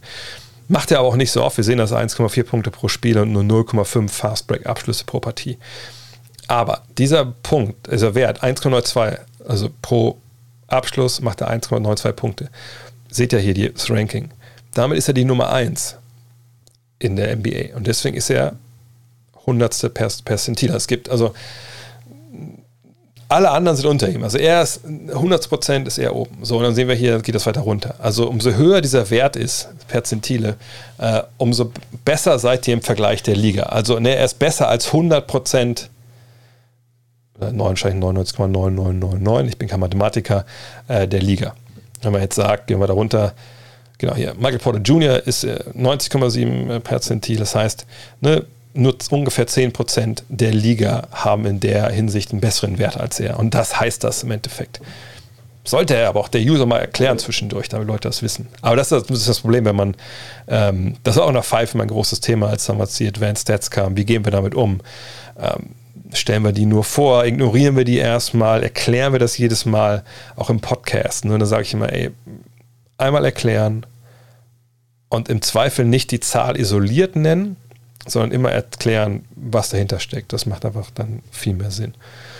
Und lässt den, den Leser auch oft dann halt nicht, äh, nicht ratlos zurück. Aus ein paar Preseason Highlights hat man gesehen, dass Janis durchaus seinen Jumpshot verbessert hat. Kann man überhaupt noch stoppen? Ja, ich habe es auch gesehen. Es ging ja wie schneller nach oben. Vorher ist die Bewegung ein bisschen gestockt und dann ging es weiter. Sieht flüssiger aus. Aber ich habe das schon oft genug gesagt. Ich glaube gar nicht, dass er den Dreier großartig verbessern muss. Äh, Zweier, High Post, so diese ganzen Sachen. Das ist wichtiger. Was war ich von Clay Thompson? Das hat immer wieder kommt. Ähm, Dezember, Januar, eins von beiden ähm, ist jetzt, glaube ich, äh, ja auch so ein bisschen ähm, angesagt und, und ähm, wurde jetzt auch ähm, angekündigt. Und dann, dass er einfach seinen Dreier trifft, dass er sich gut bewegt, halbwegs und fit bleibt erstmal. Ich glaube, defensiv wird er nicht mehr auf dem Level wie vorher sein. Ähm, vielleicht auch nie wieder, muss man mal abwarten. Aber natürlich freuen wir uns auf den. Was eigentlich aus dem Zion-Hype geworden ist, letzte Saison sehr ruhig um ihn geworden, obwohl die Leistung gut war. Ist es ruhig geworden? Also Point Zion war stellenweise, fand ich, zwischendurch das Einzige, was Leute reden wollten. Mhm. Er war natürlich jetzt verletzt. Im Sommer vergangenes Jahr fehlte, gab es noch keine Playoffs und nichts. Von daher, und dann war er auch zwischendurch auch wieder verletzt, wenn ich mich richtig erinnere. Das ist wahrscheinlich der Hauptgrund. Ähm, aber Hype ist in der Regel äh, am Ende des Tages einfach immer ähm, Hype. Und Hype ist nicht gut. Ach, da gab es schon die Antwort äh, auf die Perzentil. Wie hoch ist die Chancen der Heat? Nächstes Jahr fliegen wir nach Miami und hoffen auf NBA Finals, nachdem die Nets ohne Curry spielen werden. Das ist eine große, also das, ich sehe die Finals eigentlich nicht, wenn ich ehrlich bin, ähm, auch weil ich denke, dass sie schlechter als die Bucks und die Nets sind. Aber sie haben jetzt eine ziemliche Stardichte dort und ähm, für mich sind zwei Spieler entscheidend. Oladipo, wie kommt er zurück von seiner, was war es, gerissenen Quadrizepssehne? Ist er irgendwo da, wo er vorher war? Ähm, und der andere Spieler ist Tyler Hero. Vergangenes Jahr war ein Riesensprung erwartet, kam nicht. Kommt er jetzt? Wenn die beiden äh, ein, zwei Dinger nach oben gehen, dann ist es auf einmal richtig, richtig krass. Ähm, von daher, äh, ja, bin ich, bin ich sehr gespannt. Wie ich auf Insta für den Fragenstream gefragt habe, wie sehr du dich auf die Live-Shows freust und den Tag später die Verschiebung-Mail kam. Ja, habe ich ja auch letztens angekündigt schon. Aber gute Nachricht, A ist verschoben in Mai und in, in, in Juni. Bei myticket.de könnt ihr einfach gerade Next eingeben. Ähm, dann findet ihr die Termine. Und es gibt einen neuen Termin äh, in Berlin im Columbia Theater. Da wo alles begann, da wo die bisher einzigen beiden Shows auch stattgefunden haben. Ähm, von daher, ähm, ja, könnt ihr gerne auch vorbeikommen. Wird geil. Wie viele Jahre dauert es noch, bis es in Deutschland ein, zwei Spiele der NBA pro Jahr gibt? Wird es nicht geben. Wird es nicht geben. Die NBA hat es probiert, mehrere Male. Ähm, war dann in der Regel auch überschaubar. Gut, am Ende natürlich mit, mit Nowitzki, äh, ne, dann der in Berlin gespielt hat, ne, genau, mit den Mavs. Ähm, dann äh, Alba, die sie auch gewonnen haben damals gegen, gegen die Spurs. Da war es relativ okay, aber davor gab es ziemliche Fehlschläge und der deutsche Markt ist einfach, ähm, ähm, wie soll ich sagen, äh, ist einfach nicht, äh, ist nicht wirklich interessant für die, muss man einfach sagen. Mm, mm, mm, Was haben wir denn noch? Gary Payton oder Clyde Drexler? Schwierig. Das ist wirklich fast, das ist für mich auch so eine Stufe im Kopf. Ähm, Das ist jetzt schwer. Da muss ich ehrlich sagen. Äh, wahrscheinlich schon Peyton, weil er einfach an beiden Enden des Feldes überragend war zwischendurch. Beste Basketballfilm aller Zeiten. Ich bin alt. Auf Deutsch nennt man ihn Freiwurf. Ich kenne ihn unter Hoosiers.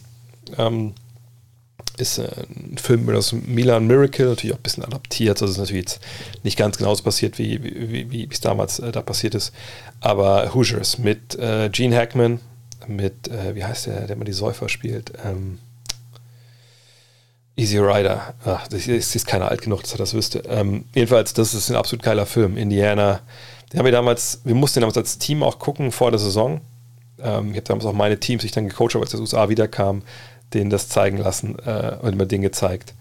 Ähm, das war einfach, einfach sehr, sehr geil. Ist oldschool, aber wenn ihr ihn seht und ein bisschen, bisschen Liebe habt für, ähm, wie soll ich sagen, also für, für, für, die reine Lehre, so für, für Basketball-Romantik, dann müsst ihr eigentlich gucken. Und einfach eine total geile Geschichte auch. Josh Giddy Sleeper, das stimmt. Habe ich auch mal im Fantasy-Team. Josh Giddy einfach ein geiler Typ. Ich glaube, er und Pokuschewski, die werden mein heimlicher League Pass Crush. Sind Derrick Rose und Iggy die ersten Finals der Regular Season MVPs, die keine Hall of Famer werden? Hm, ich weiß gar nicht, sind alle anderen drin? Das da habe ich ein bisschen überfragt, wenn ich ehrlich bin. Ähm, aber ja, also ähm, MVPs werden die, also die werden wahrscheinlich keine Hall of Famer, denke ich schon, ja. Ähm, aber das ist halt das Problem mit der Hall of Fame, was ich habe. Sage ich jedes Mal, ich mache es ganz schnell. Es müsste aber Flügel geben für, für so Rollenspieler wie Godala und für solche Fälle wie Derrick Rose halt auch. Aber ähm, ja. Äh, was haben wir noch? Zu viel von unter euch oh, eine, äh, eure eigenen äh, Diskussionen hier. Prime Allen Iverson gegen Prime Kyrie Irving im One-on-One. -on -One. Auf wen würdest du setzen? Mm, Im One-on-One. -on -One. Ich meine, Allen Iverson natürlich nicht diesen Dreier gehabt, den Kyrie Irving hat. Ähm, boah, das ist eine schwere, schwere Auseinandersetzung. Ich glaube, ich wäre bei Iverson, aber wahrscheinlich, weil ich zum einen alt bin, zum anderen, weil ich mich. Ich stocke ein bisschen, weil ich natürlich jetzt. Ich würde euch gerne erzählen, warum ich mich mit Allen Iverson ziemlich dick beschäftigt habe in den letzten Tagen. Aber es ist, ähm, ist ein Geheimnis. Hat nichts mit Gut Next zu tun, also weder mit Magazin noch mit, äh, mit Podcast. Lasst euch überraschen. Das kann ich nicht allein entscheiden, dass wir das raushauen jetzt schon. Aber Alan Iverson, da kommt demnächst was. Ähm, aber Alan Iverson würde mich für entscheiden. Ich glaube, der ist einfach. Das ist. Alan Iverson war einfach eine, eine, eine Naturgewalt, der immer auf 100% gelaufen ist. Und ich glaube, er würde einfach Kyrie so ein bisschen mit seiner Athletik überpowern. Ähm.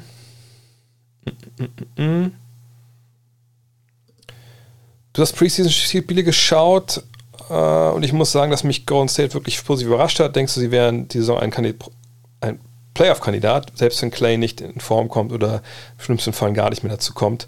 Meinst du auch, Top 6 wäre in diesem Fall möglich? Top 6, aber wirklich nur am, am Ende von, äh, von den Top 6. Also ich könnte mir vorstellen, dass sie nichts mit dem Play-in-Tournament im Endeffekt zu tun haben, aber mehr dann eigentlich nicht. Aber sie haben eine tolle Infrastruktur. Äh, Jordan Poole macht das unglaublich. Ähm, äh, von daher, äh, ja, das kann gut laufen. Für Werbung wird im Magazin sein? Keine. Hm. war die Überlegung, auch eine Ausgabe nach der Saison zu bringen. Ich habe kurz darüber nachgedacht, was God Next Magazine angeht, ob man sowas macht wie die ähm, wie der Kicker. Machen das immer noch, dieses äh, Saisonheft, was nach der Saison kommt und alles zusammenfasst. Aber ähm, hm, irgendwie weiß ich nicht. Das, mich selber interessiert das ein bisschen weniger, ehrlich gesagt, zu wissen, was passiert. Auf der anderen Seite kann ich verstehen, dass man sagt, Alter, das wäre aber auch geil, wenn man über die Jahre jetzt diese, die Saisonbücher hätte. Vielleicht ist es nochmal eine Idee, dass man nochmal ein Crowdfunding äh, da vielleicht nochmal auflegt irgendwann für oder man fragt, so, was wir Bock haben. Äh, das soll ja eh, das soll ein lebendes, äh, atmendes Projekt sein, wo man sicherlich auch mal überlegen kann, ob man vielleicht nächstes Jahr dann fünf Ausgaben macht, aber erstmal machen wir die vier. Das, äh, das, das äh, wird schon hart genug, wenn ich ehrlich bin. Hast Kontakt mit Alex Vogel, ähm, fand den Pod in den Playoffs mit ihm sehr gut. Ähm, wir, sind ja leider nie zusammen in der Kommentatorenbox, äh, weil wir beide als Experten firmieren. Von daher haben wir jetzt gerade keinen Kontakt. Äh, ich weiß auch nicht großartig in, in ähm, München, aber ich mache auf jeden Fall demnächst mal wieder was zusammen. Das denke ich auf jeden Fall. Ähm, düpp, düpp, düpp. Würde Gut Next Magazine auch in die Schweiz geschippt werden? Das, das muss ich alles noch prüfen. Das habe ich eigentlich noch gar nicht wirklich gecheckt. Ähm, aber warum nicht? Klar, kostet natürlich dann ein bisschen mehr Geld. Ähm, also im Ausland, das muss ich dann einfach eruieren, weil es dann irgendwie Waren, Pressesendungen. Äh, da gibt es wahrscheinlich dann einen Aufschlag, denke ich mal. Ähm, Grüße aus Braunschweig. Grüße, Grüße nach Braunschweig. Ist ja hier um die Ecke. Ähm, würde es auch ein paar Stories zur Euroleague geben, God Next Mac? Ja, allerdings jetzt nicht irgendwie nach Motto, oh, Euroleague läuft gerade, ähm, das ist hier der neue Star der Euroleague. Ich würde vermuten, dass wir solche Geschichten nicht bringen, weil der Anspruch ist ja, ne, wenn ihr dann sowas zu Hause liegen habt, und auch vielleicht mal zum Vergleich, also das kostet zum Beispiel 17 Euro, das ähm, Einzelheft. Ähm, das soll ja was sein, wo ihr auch ne, in zehn Jahren reingucken könnt und das ist genauso relevant, wie, wie es zu dem Zeitpunkt war. Heißt es nicht, dass es nur Geschichten gibt, die schon abgeschlossen sind, wo nichts mehr hinzukommt. Ne, das natürlich nicht. Ähm, aber ich finde, oh, jetzt falle ich was vom Stuhl. Ähm, so komplett der Aktualität bezogene Geschichten möchte ich eigentlich dann doch nicht machen, wenn ich ehrlich bin. Ähm, von daher, ähm, Euroleague-Geschichten, die ich mir vorstellen könnte, wären halt eher so Geschichten wie, jetzt weiß ich nicht genau, welches, welches Überthema das wäre, aber ähm, zum Beispiel, dass man äh, Petrovic, Sabonis, äh, Passpay oder sowas halten, dass man ein bisschen geschichtlich daran geht. Oder dass man einfach mal schaut, dass man mal eine Reise macht nach Tel Aviv oder nach, nach Athen oder so und einfach mal so ein krasses Derby mitnimmt oder ein krasses Euroleague-Spiel mitnimmt und einfach da eine, eine geile Reportage macht mit geilen Fotos und so auch. Das könnte ich mir eher vorstellen, wenn, wenn ich ehrlich bin. Aber da, wie gesagt, da, da, ähm, da gibt es eigentlich keine, da gibt eigentlich keine, keine Ängste oder, oder, keine Tabus. Welches ist deine persönliche Lieblingsstory von einem All-Star-Weekend? Ähm, hm, von einem All-Star-Weekend, wo ich war. Habe ich schon mal die Geschichte erzählt? Ähm, ich scroll mal runter in den Chat, jetzt kann ich es auch machen. Ähm, von dem Juwelier, der mit den ganzen NBA-Stars in dem Most Ghetto Strip Club war. Ich trinke kurz noch einen Schluck. Wenn, dann könnt ihr kurz sagen, ob ihr die Geschichte schon kennt. Wenn ja, erzähle ich sie nicht. Wenn nicht, erzähle ich sie natürlich gerne. Allerdings ohne, ohne den Namen von dem Juwelier kenne ich, kenn ich eh nicht. Ähm, Adam Sandler. Adam Sandler habe ich schon mal gesehen, aber nicht beim All-Star-Game, sondern ähm, beim, äh, beim Lakers-Spiel, als ich da war. Ist er quasi vor mir rausgegangen aus der, aus der Halle. Ich kenne die Story nicht. Okay, also folgendes. Es war All-Star-Game in Houston und ein guter Kollege von mir war mit dabei, der in, äh, in Chicago arbeitet, haben Zimmer, das Zimmer geteilt und so. Und ähm, saßen dann an dem Samstagabend irgendwie, ja, All-Star Saturday und waren so ein bisschen am, äh, das hat angeschaut und so, und dann guckt aufs Handy und sagte, oh, äh, kann sein, dass heute Abend noch losgehen. Ähm, ein guter Kumpel von mir ist in der Stadt. Ich so, ja, was ist das für ein Kumpel? Ja, das ist so der Typ, der so für die Chicago Bulls und so, aber auch für andere Jungs äh, macht er halt so, ja, Ketten, äh, Juwelier halt. Mann, ne, ist gut connected. Ich so, okay, und das ist halt so, so, so ein Party-Dude. Also ja, man, der Typ, der geht immer, der geht immer hart und so. Ich so, ja, alles klar. Da hat er sich aber irgendwie nicht mehr gemeldet an dem Abend und äh, der Kollege hat versucht, ihn zu erreichen und dann ging er nicht ans Handy und so. Naja, und dann war halt Sonntag und es war halt dann All-Star-Game und ähm, das war dann, genau, das war in Houston, da war es auch relativ früh, glaube ich, in dem Sinne vorbei. Das, ne, das ist ja nicht so wie Eastern Time, sondern das ist ja später. Naja, jedenfalls sitzen wir da und irgendwann, wir schreiben beide noch irgendwas, ich weiß gar nicht, für wen ich damals was geschrieben habe. Ähm, und auf einmal geht ans Handy, also, ja, wo warst du gestern? Und bla bla bla. Und also, ja, wir sind hier, komm vorbei, sind hier unten. Und wo kommt der Typ an? Ein weißer, so Mitte 50, äh, hier, ne, Hemd schön aufgekrempelt bis hier unten, ähm, so ein Kettchen mit so einer schwarzen, wirklich schwarzen Perle dran, Halbglatze, wo ich dachte, Alter, äh, also da stand überall drauf. Also der, alles, was er hatte, war sponsored by Midlife Crisis, so, ne? Und ähm, kommt dann an, also ja, hi, hey, bla bla bla, und geben sich da Hugs und Pounds und ich so, ja, hi, ich bin André. Und er so, ja, cool und so. Und merkst halt, Stimme von dem Typen total fertig, ne, hat halt die Nacht, ist der halt vollkommen vers versackt. Was auch der Grund war, warum er nicht ans Telefon gegangen ist, weil er da schon total dicht war. So. Und, und dann erzählt er halt diese Geschichte. Und ich meine, der kannte mich ja auch gar nicht, so, ne? Und sagt halt, dass er ähm, an dem Tag ähm, dann äh, angerufen wurde von Joachim Noah damals, ey, bist du schon in der Stadt? Hey, komm mit, wir müssen eh noch reden, wegen irgendwas wollte er von ihm auch haben, so ein Stück, was er ihm machen sollte. Und wir gehen abends los mit ein paar Leuten. So, und dann sind die halt, ne, haben ein bisschen vorgeglüht, äh, erzählt. Und dann sind die halt losgezogen. Und, äh, und dann hat er ein bisschen erzählt, das war so ein bisschen langweilig, aber dann meint er so, naja, und dann äh, sind wir und ich glaube, ich kann das sagen, weil ähm, ich sage von mir selber, ich bin ein Stripclub Connoisseur, dann waren wir im Most Ghetto Strip Club, in dem ich jemals war. Und da, da wusste ich, ich muss ein bisschen genauer zuhören. Und da meinte er, dass er mit ein paar, ähm, also mit Noah da hinkommt, da sind mehrere Allstars. Also auch, glaube ich, so John Wall war da zum Beispiel in dem Jahr, wenn ich mich nicht ganz erinnere. Aber eben, das ist das Krasse, auch Mark Cuban soll da gewesen sein. Wie gesagt, äh, take it with a grain of salt, ne? ein Typ erzählt. Und dann habe ich dann, weiß nicht, mich gefragt, habe ich gesagt, aber warum, also Stripclub ist ja noch auch nichts Außergewöhnliches, also warum soll das denn so Ghetto gewesen sein? Und dann meinte er nur, dass halt das quasi nur ein Raum war mit so einer Theke, da stand der DJ hinter mit seinem Pult und sonst waren dann nur so einfach so Stangen in dem Raum drin und mehr, mehr war da eigentlich nicht.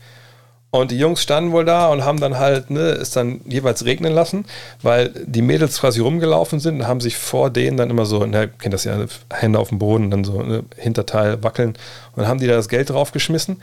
Und ein Typ ist wohl immer am Boden gekrochen mit so einem Eimer, kennt das vielleicht, in den USA war, gibt es ja diese, diese großen Plastikeimer, hat dann das Geld da immer reingeschoben, ist dann zu der Theke, hat das aus dem Eimer über die Theke gekippt und ist wieder zurück und hat weitergemacht. Und ich, ich, ich stand da echt so fassungslos und dachte nur so, das kann doch nicht sein, dass halt so, so die Creme de la Creme, dass äh, die halt losgehen bei so einem äh, äh, beim All-Star Weekend und dann in so, so einem Laden landen und auch Mark Cuban da ist und so. Also das war eine wilde Geschichte, aber so wie der Mann aussah, habe ich sie ihm geglaubt. Und äh, mein Kollege meinte auch, ey, für den lege ich die Hand ins Feuer, der erzählt ja keinen Blödsinn. Also das, das war schon, war schon äh, ziemlich krass. Äh, von daher äh, ja, das war, glaube ich, die beste, die schönste Geschichte, die ich mal gehört habe ähm, beim All-Star Weekend. Ansonsten, ähm, was ich selber äh, erlebt habe beim All-Star Weekend, ach, vielleicht selber erlebt sind wirklich die, die Medienspiele, dass wir da gezockt haben in irgendwelchen, entweder in den Hallen, wo das äh, äh, Game vorher selber war oder später selber war, oder in irgendwelchen ähm, äh, Highschool- oder College-Gyms. Und das war einfach geil, weil dann stellenweise so geile Leute gespielt haben. George Eddy aus Frankreich, der mega, mega krass zocken konnte. Ähm, und äh, einfach richtig Spaß gemacht hat, mit den Jungs zu zocken, auch ehemalige Nationalspieler und so. Das war richtig geil. Ähm, ja. So, letzten Fragen. Wo sind wir denn? Ähm, wie ich zum Basketball gekommen bin, ähm, Schule. Äh, ich hatte einen Erdkundelehrer, habe ich auch schon mal erzählt hier, der Abteilungsleiter vom VfL Wolfsburg Basketball war. Der hat mich damals gesehen und meinte, ey, du bist über 1,90 in der siebten Klasse. Wäre schön, wenn du mal zur Basketball AG kommen könntest. Und dann habe ich mich da nicht so ganz doof angestellt, hat er gesagt. Also es wäre auch ganz schön, wenn du zum Verein kommen würdest, weil sonst wird es wahrscheinlich eine 5 werden in Erdkunde. Na, das war so quasi direkt nach dem Sommer ähm, 88, 88. Und dann habe ich dann ähm, Nee, vorm Sommer sogar. Und dann habe ich dann die Sommerferien quasi hier auf dem Freiplatz, den wir hatten, witzigerweise, dann einfach fand ich es geil und äh, suchte auch einen Sport, weil das Fußball am Ende hat das dann nicht mehr so gut funktioniert mit der Länge. Und dann, äh, ja, da war es um mich geschehen. Und NBA dann wirklich äh, spätestens, rede ich, habe ja gestern darüber gesprochen bei The Zone, beziehungsweise 1990, 91, als ich in den USA war, äh, Chuck Person gegen Larry Bird, ähm, Spectacular Move bei Michael Jordan, das sind so die ersten Erinnerungen, die ich habe an die NBA, ehrlich gesagt. Würdest du sagen, dass NBA oder Fieber schneller Fouls pfeift? Also kann man mehr zulangen, ohne einen Pfiff zu bekommen? Man kann der Fieber mehr zulangen. Da, äh, das ist, glaube ich, keine, keine Frage. Du hast letztes Mal schon was zum Wilson-Ball gesagt. Du hast, glaube ich, einen Spielball und einen puren Outdoor-Ball. Kannst du bereits ein Äquivalent zum Spalding Gold, also Indoor-Outdoor, aber klar weicher als ein reiner Outdoor-Ball? Ähm, den Spalling Gold kenne ich jetzt ehrlich gesagt gar nicht so genau, aber ich wollte mir auch noch mal so ein Mittelklasse äh, bestellen, ähm, weil die sehen wirklich so aus, als ob die genau so das, was du beschreibst, im Endeffekt darstellen. Ähm, so, was haben wir? Netz, Freiplatz oder Kette? Immer, immer Netz. Ketten sind nie geil. So. Dip, dip, dip, dip, dip.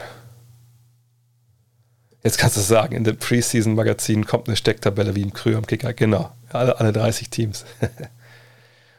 Mm, das ist aber eine Geschichte, ne, die ich auch schon mit unserem Grafiker-Kollegen da mal besprochen habe. Ich fände es einfach total geil, wenn wir wirklich so das, ähm, dieses Ziel überspringen können auch und dann auch Sachen finanzieren könnten, wie zum Beispiel mit den Covern kann man ja auch geile Sachen machen, so Klappcover, äh, hinten Cover, vorne Cover, mal mit einer anderen Textur und so.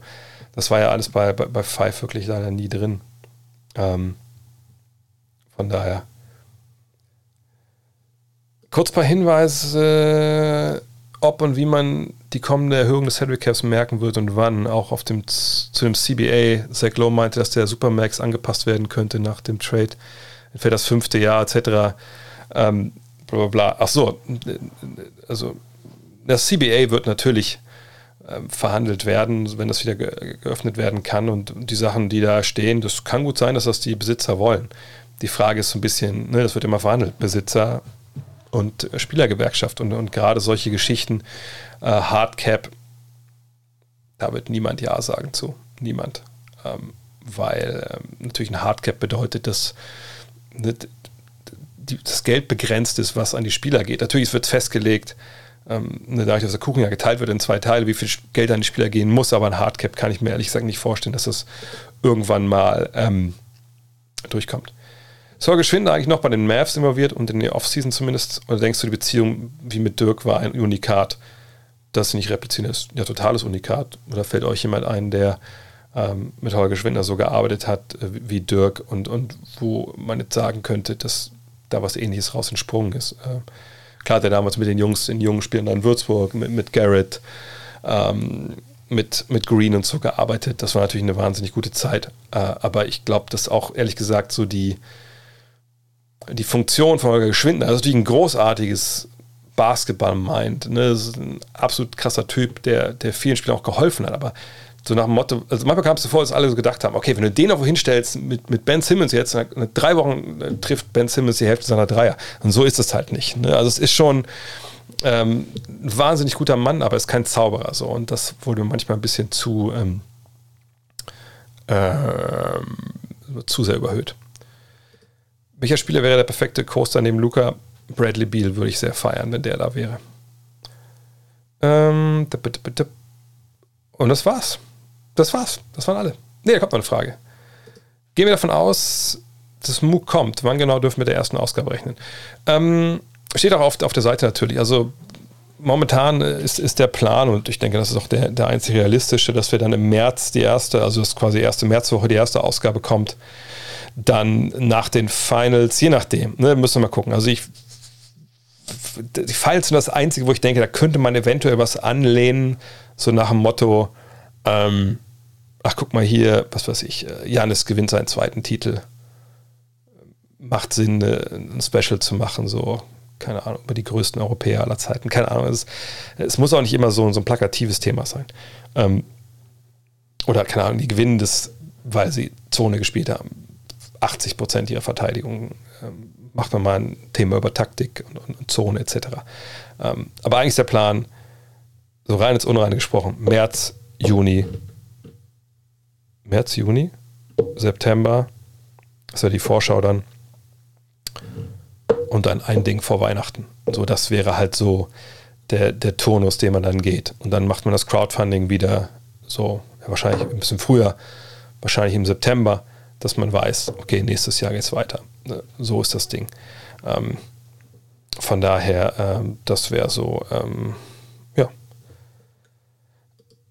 habe das Video noch nicht geschaut, aber das Cut Next wird sicher in der höheren Auslage produziert, die es als Supporter gibt. Ja, äh, das ist immer das Problem so ein bisschen, wenn man ähm, ne, dann so Hefte produziert. Das ist dann, also wenn wir jetzt, wir können nicht unbedingt sagen, wir wollen genau 5000 Hefte, so, weil ne, das je nachdem, wie das gedruckt wird, ne, wie viel Papier da ist, etc., ne, das, da kommen immer meistens mehr bei raus. So. Und wir würden natürlich auch mehr bestellen, weil, ähm, das habe ich glaube ich auch im Video erklärt, also es wird natürlich die Abonnenten geben und es wirklich, es ist, also das Heft sich zu holen für diese ersten, diese erste Season, das geht wirklich nur jetzt bis zum 30.11., bis das Crowdfunding endet und dann, wenn wir es geschafft haben, wirklich, dann nochmal zwei Wochen und danach gibt es Season 1 als Abo nicht mehr. Danach müsst ihr euch Season 1, wenn ihr Interesse habt, als Einzelausgaben kaufen, die natürlich dann teurer sind. Und die gibt es dann bei uns ganz normal im, im, im Laden, ähm, also bei uns im, im Online-Store und dann verschicke ich die genau wie Planet Basketball auch von Hand. So.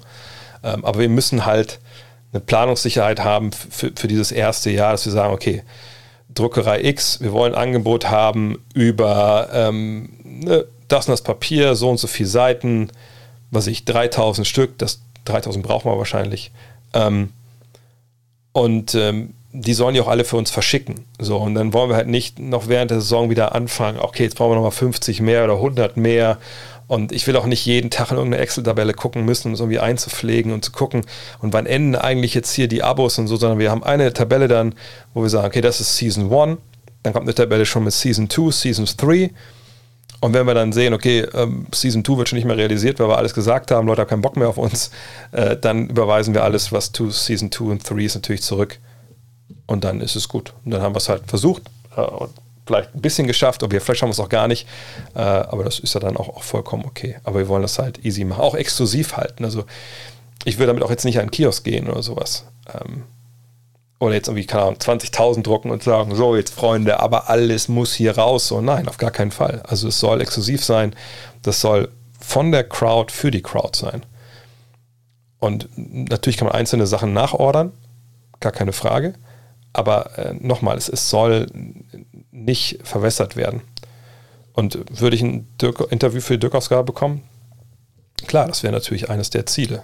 Und äh, auch dafür äh, ne, muss natürlich dann auch geplant werden, dass man bei solchen Sachen einfach mal nach, nach Dallas dann fliegen kann, um das zu machen. Oder man verbindet es mit einem Podcast-Trip, das kann man natürlich dann auch, auch planen. Ähm, ne, das sind alles so Geschichten. Das soll jetzt nicht nur, das soll kein Stubenhocker-Journalismus sein, den wir da machen. Wenn das alles wieder, wenn wir wieder die Pandemie hinter uns gebracht haben, ähm, dann, dann wollen wir natürlich auch, auch, auch dafür vor Ort äh, einfach recherchieren. Und ähm, das soll besser sein als Five. Ne, das, das ist ganz klar, sonst würden wir es auch nicht machen. So, aber ich mache jetzt den Pacific Pre Division Preview Podcast fertig, damit ihr den morgen früh hören könnt. Äh, Fantasy Podcast ist online. Wenn ihr noch Bock habt zu unterstützen, Start Next. Äh, gerade Next ein. Oh, ich habe den Link ja auch schon ein paar Mal hier gesehen im, äh, im, äh, im Chat. Von daher, ey, wenn ihr dabei sein wollt, vielen, vielen Dank. Ich gucke nochmal kurz nach, wo wir jetzt gerade sind. 48.000 und vor allem erst mit, mit 650 Leuten. Äh, wir brauchen ja eigentlich 3000 Abos. Vielen, vielen Dank an alle, die das schon ge gemacht haben. Ähm, gute Nacht euch. Wir hören uns morgen. Morgen gibt es auch den Fragen-Podcast etc. Äh, danke an alle.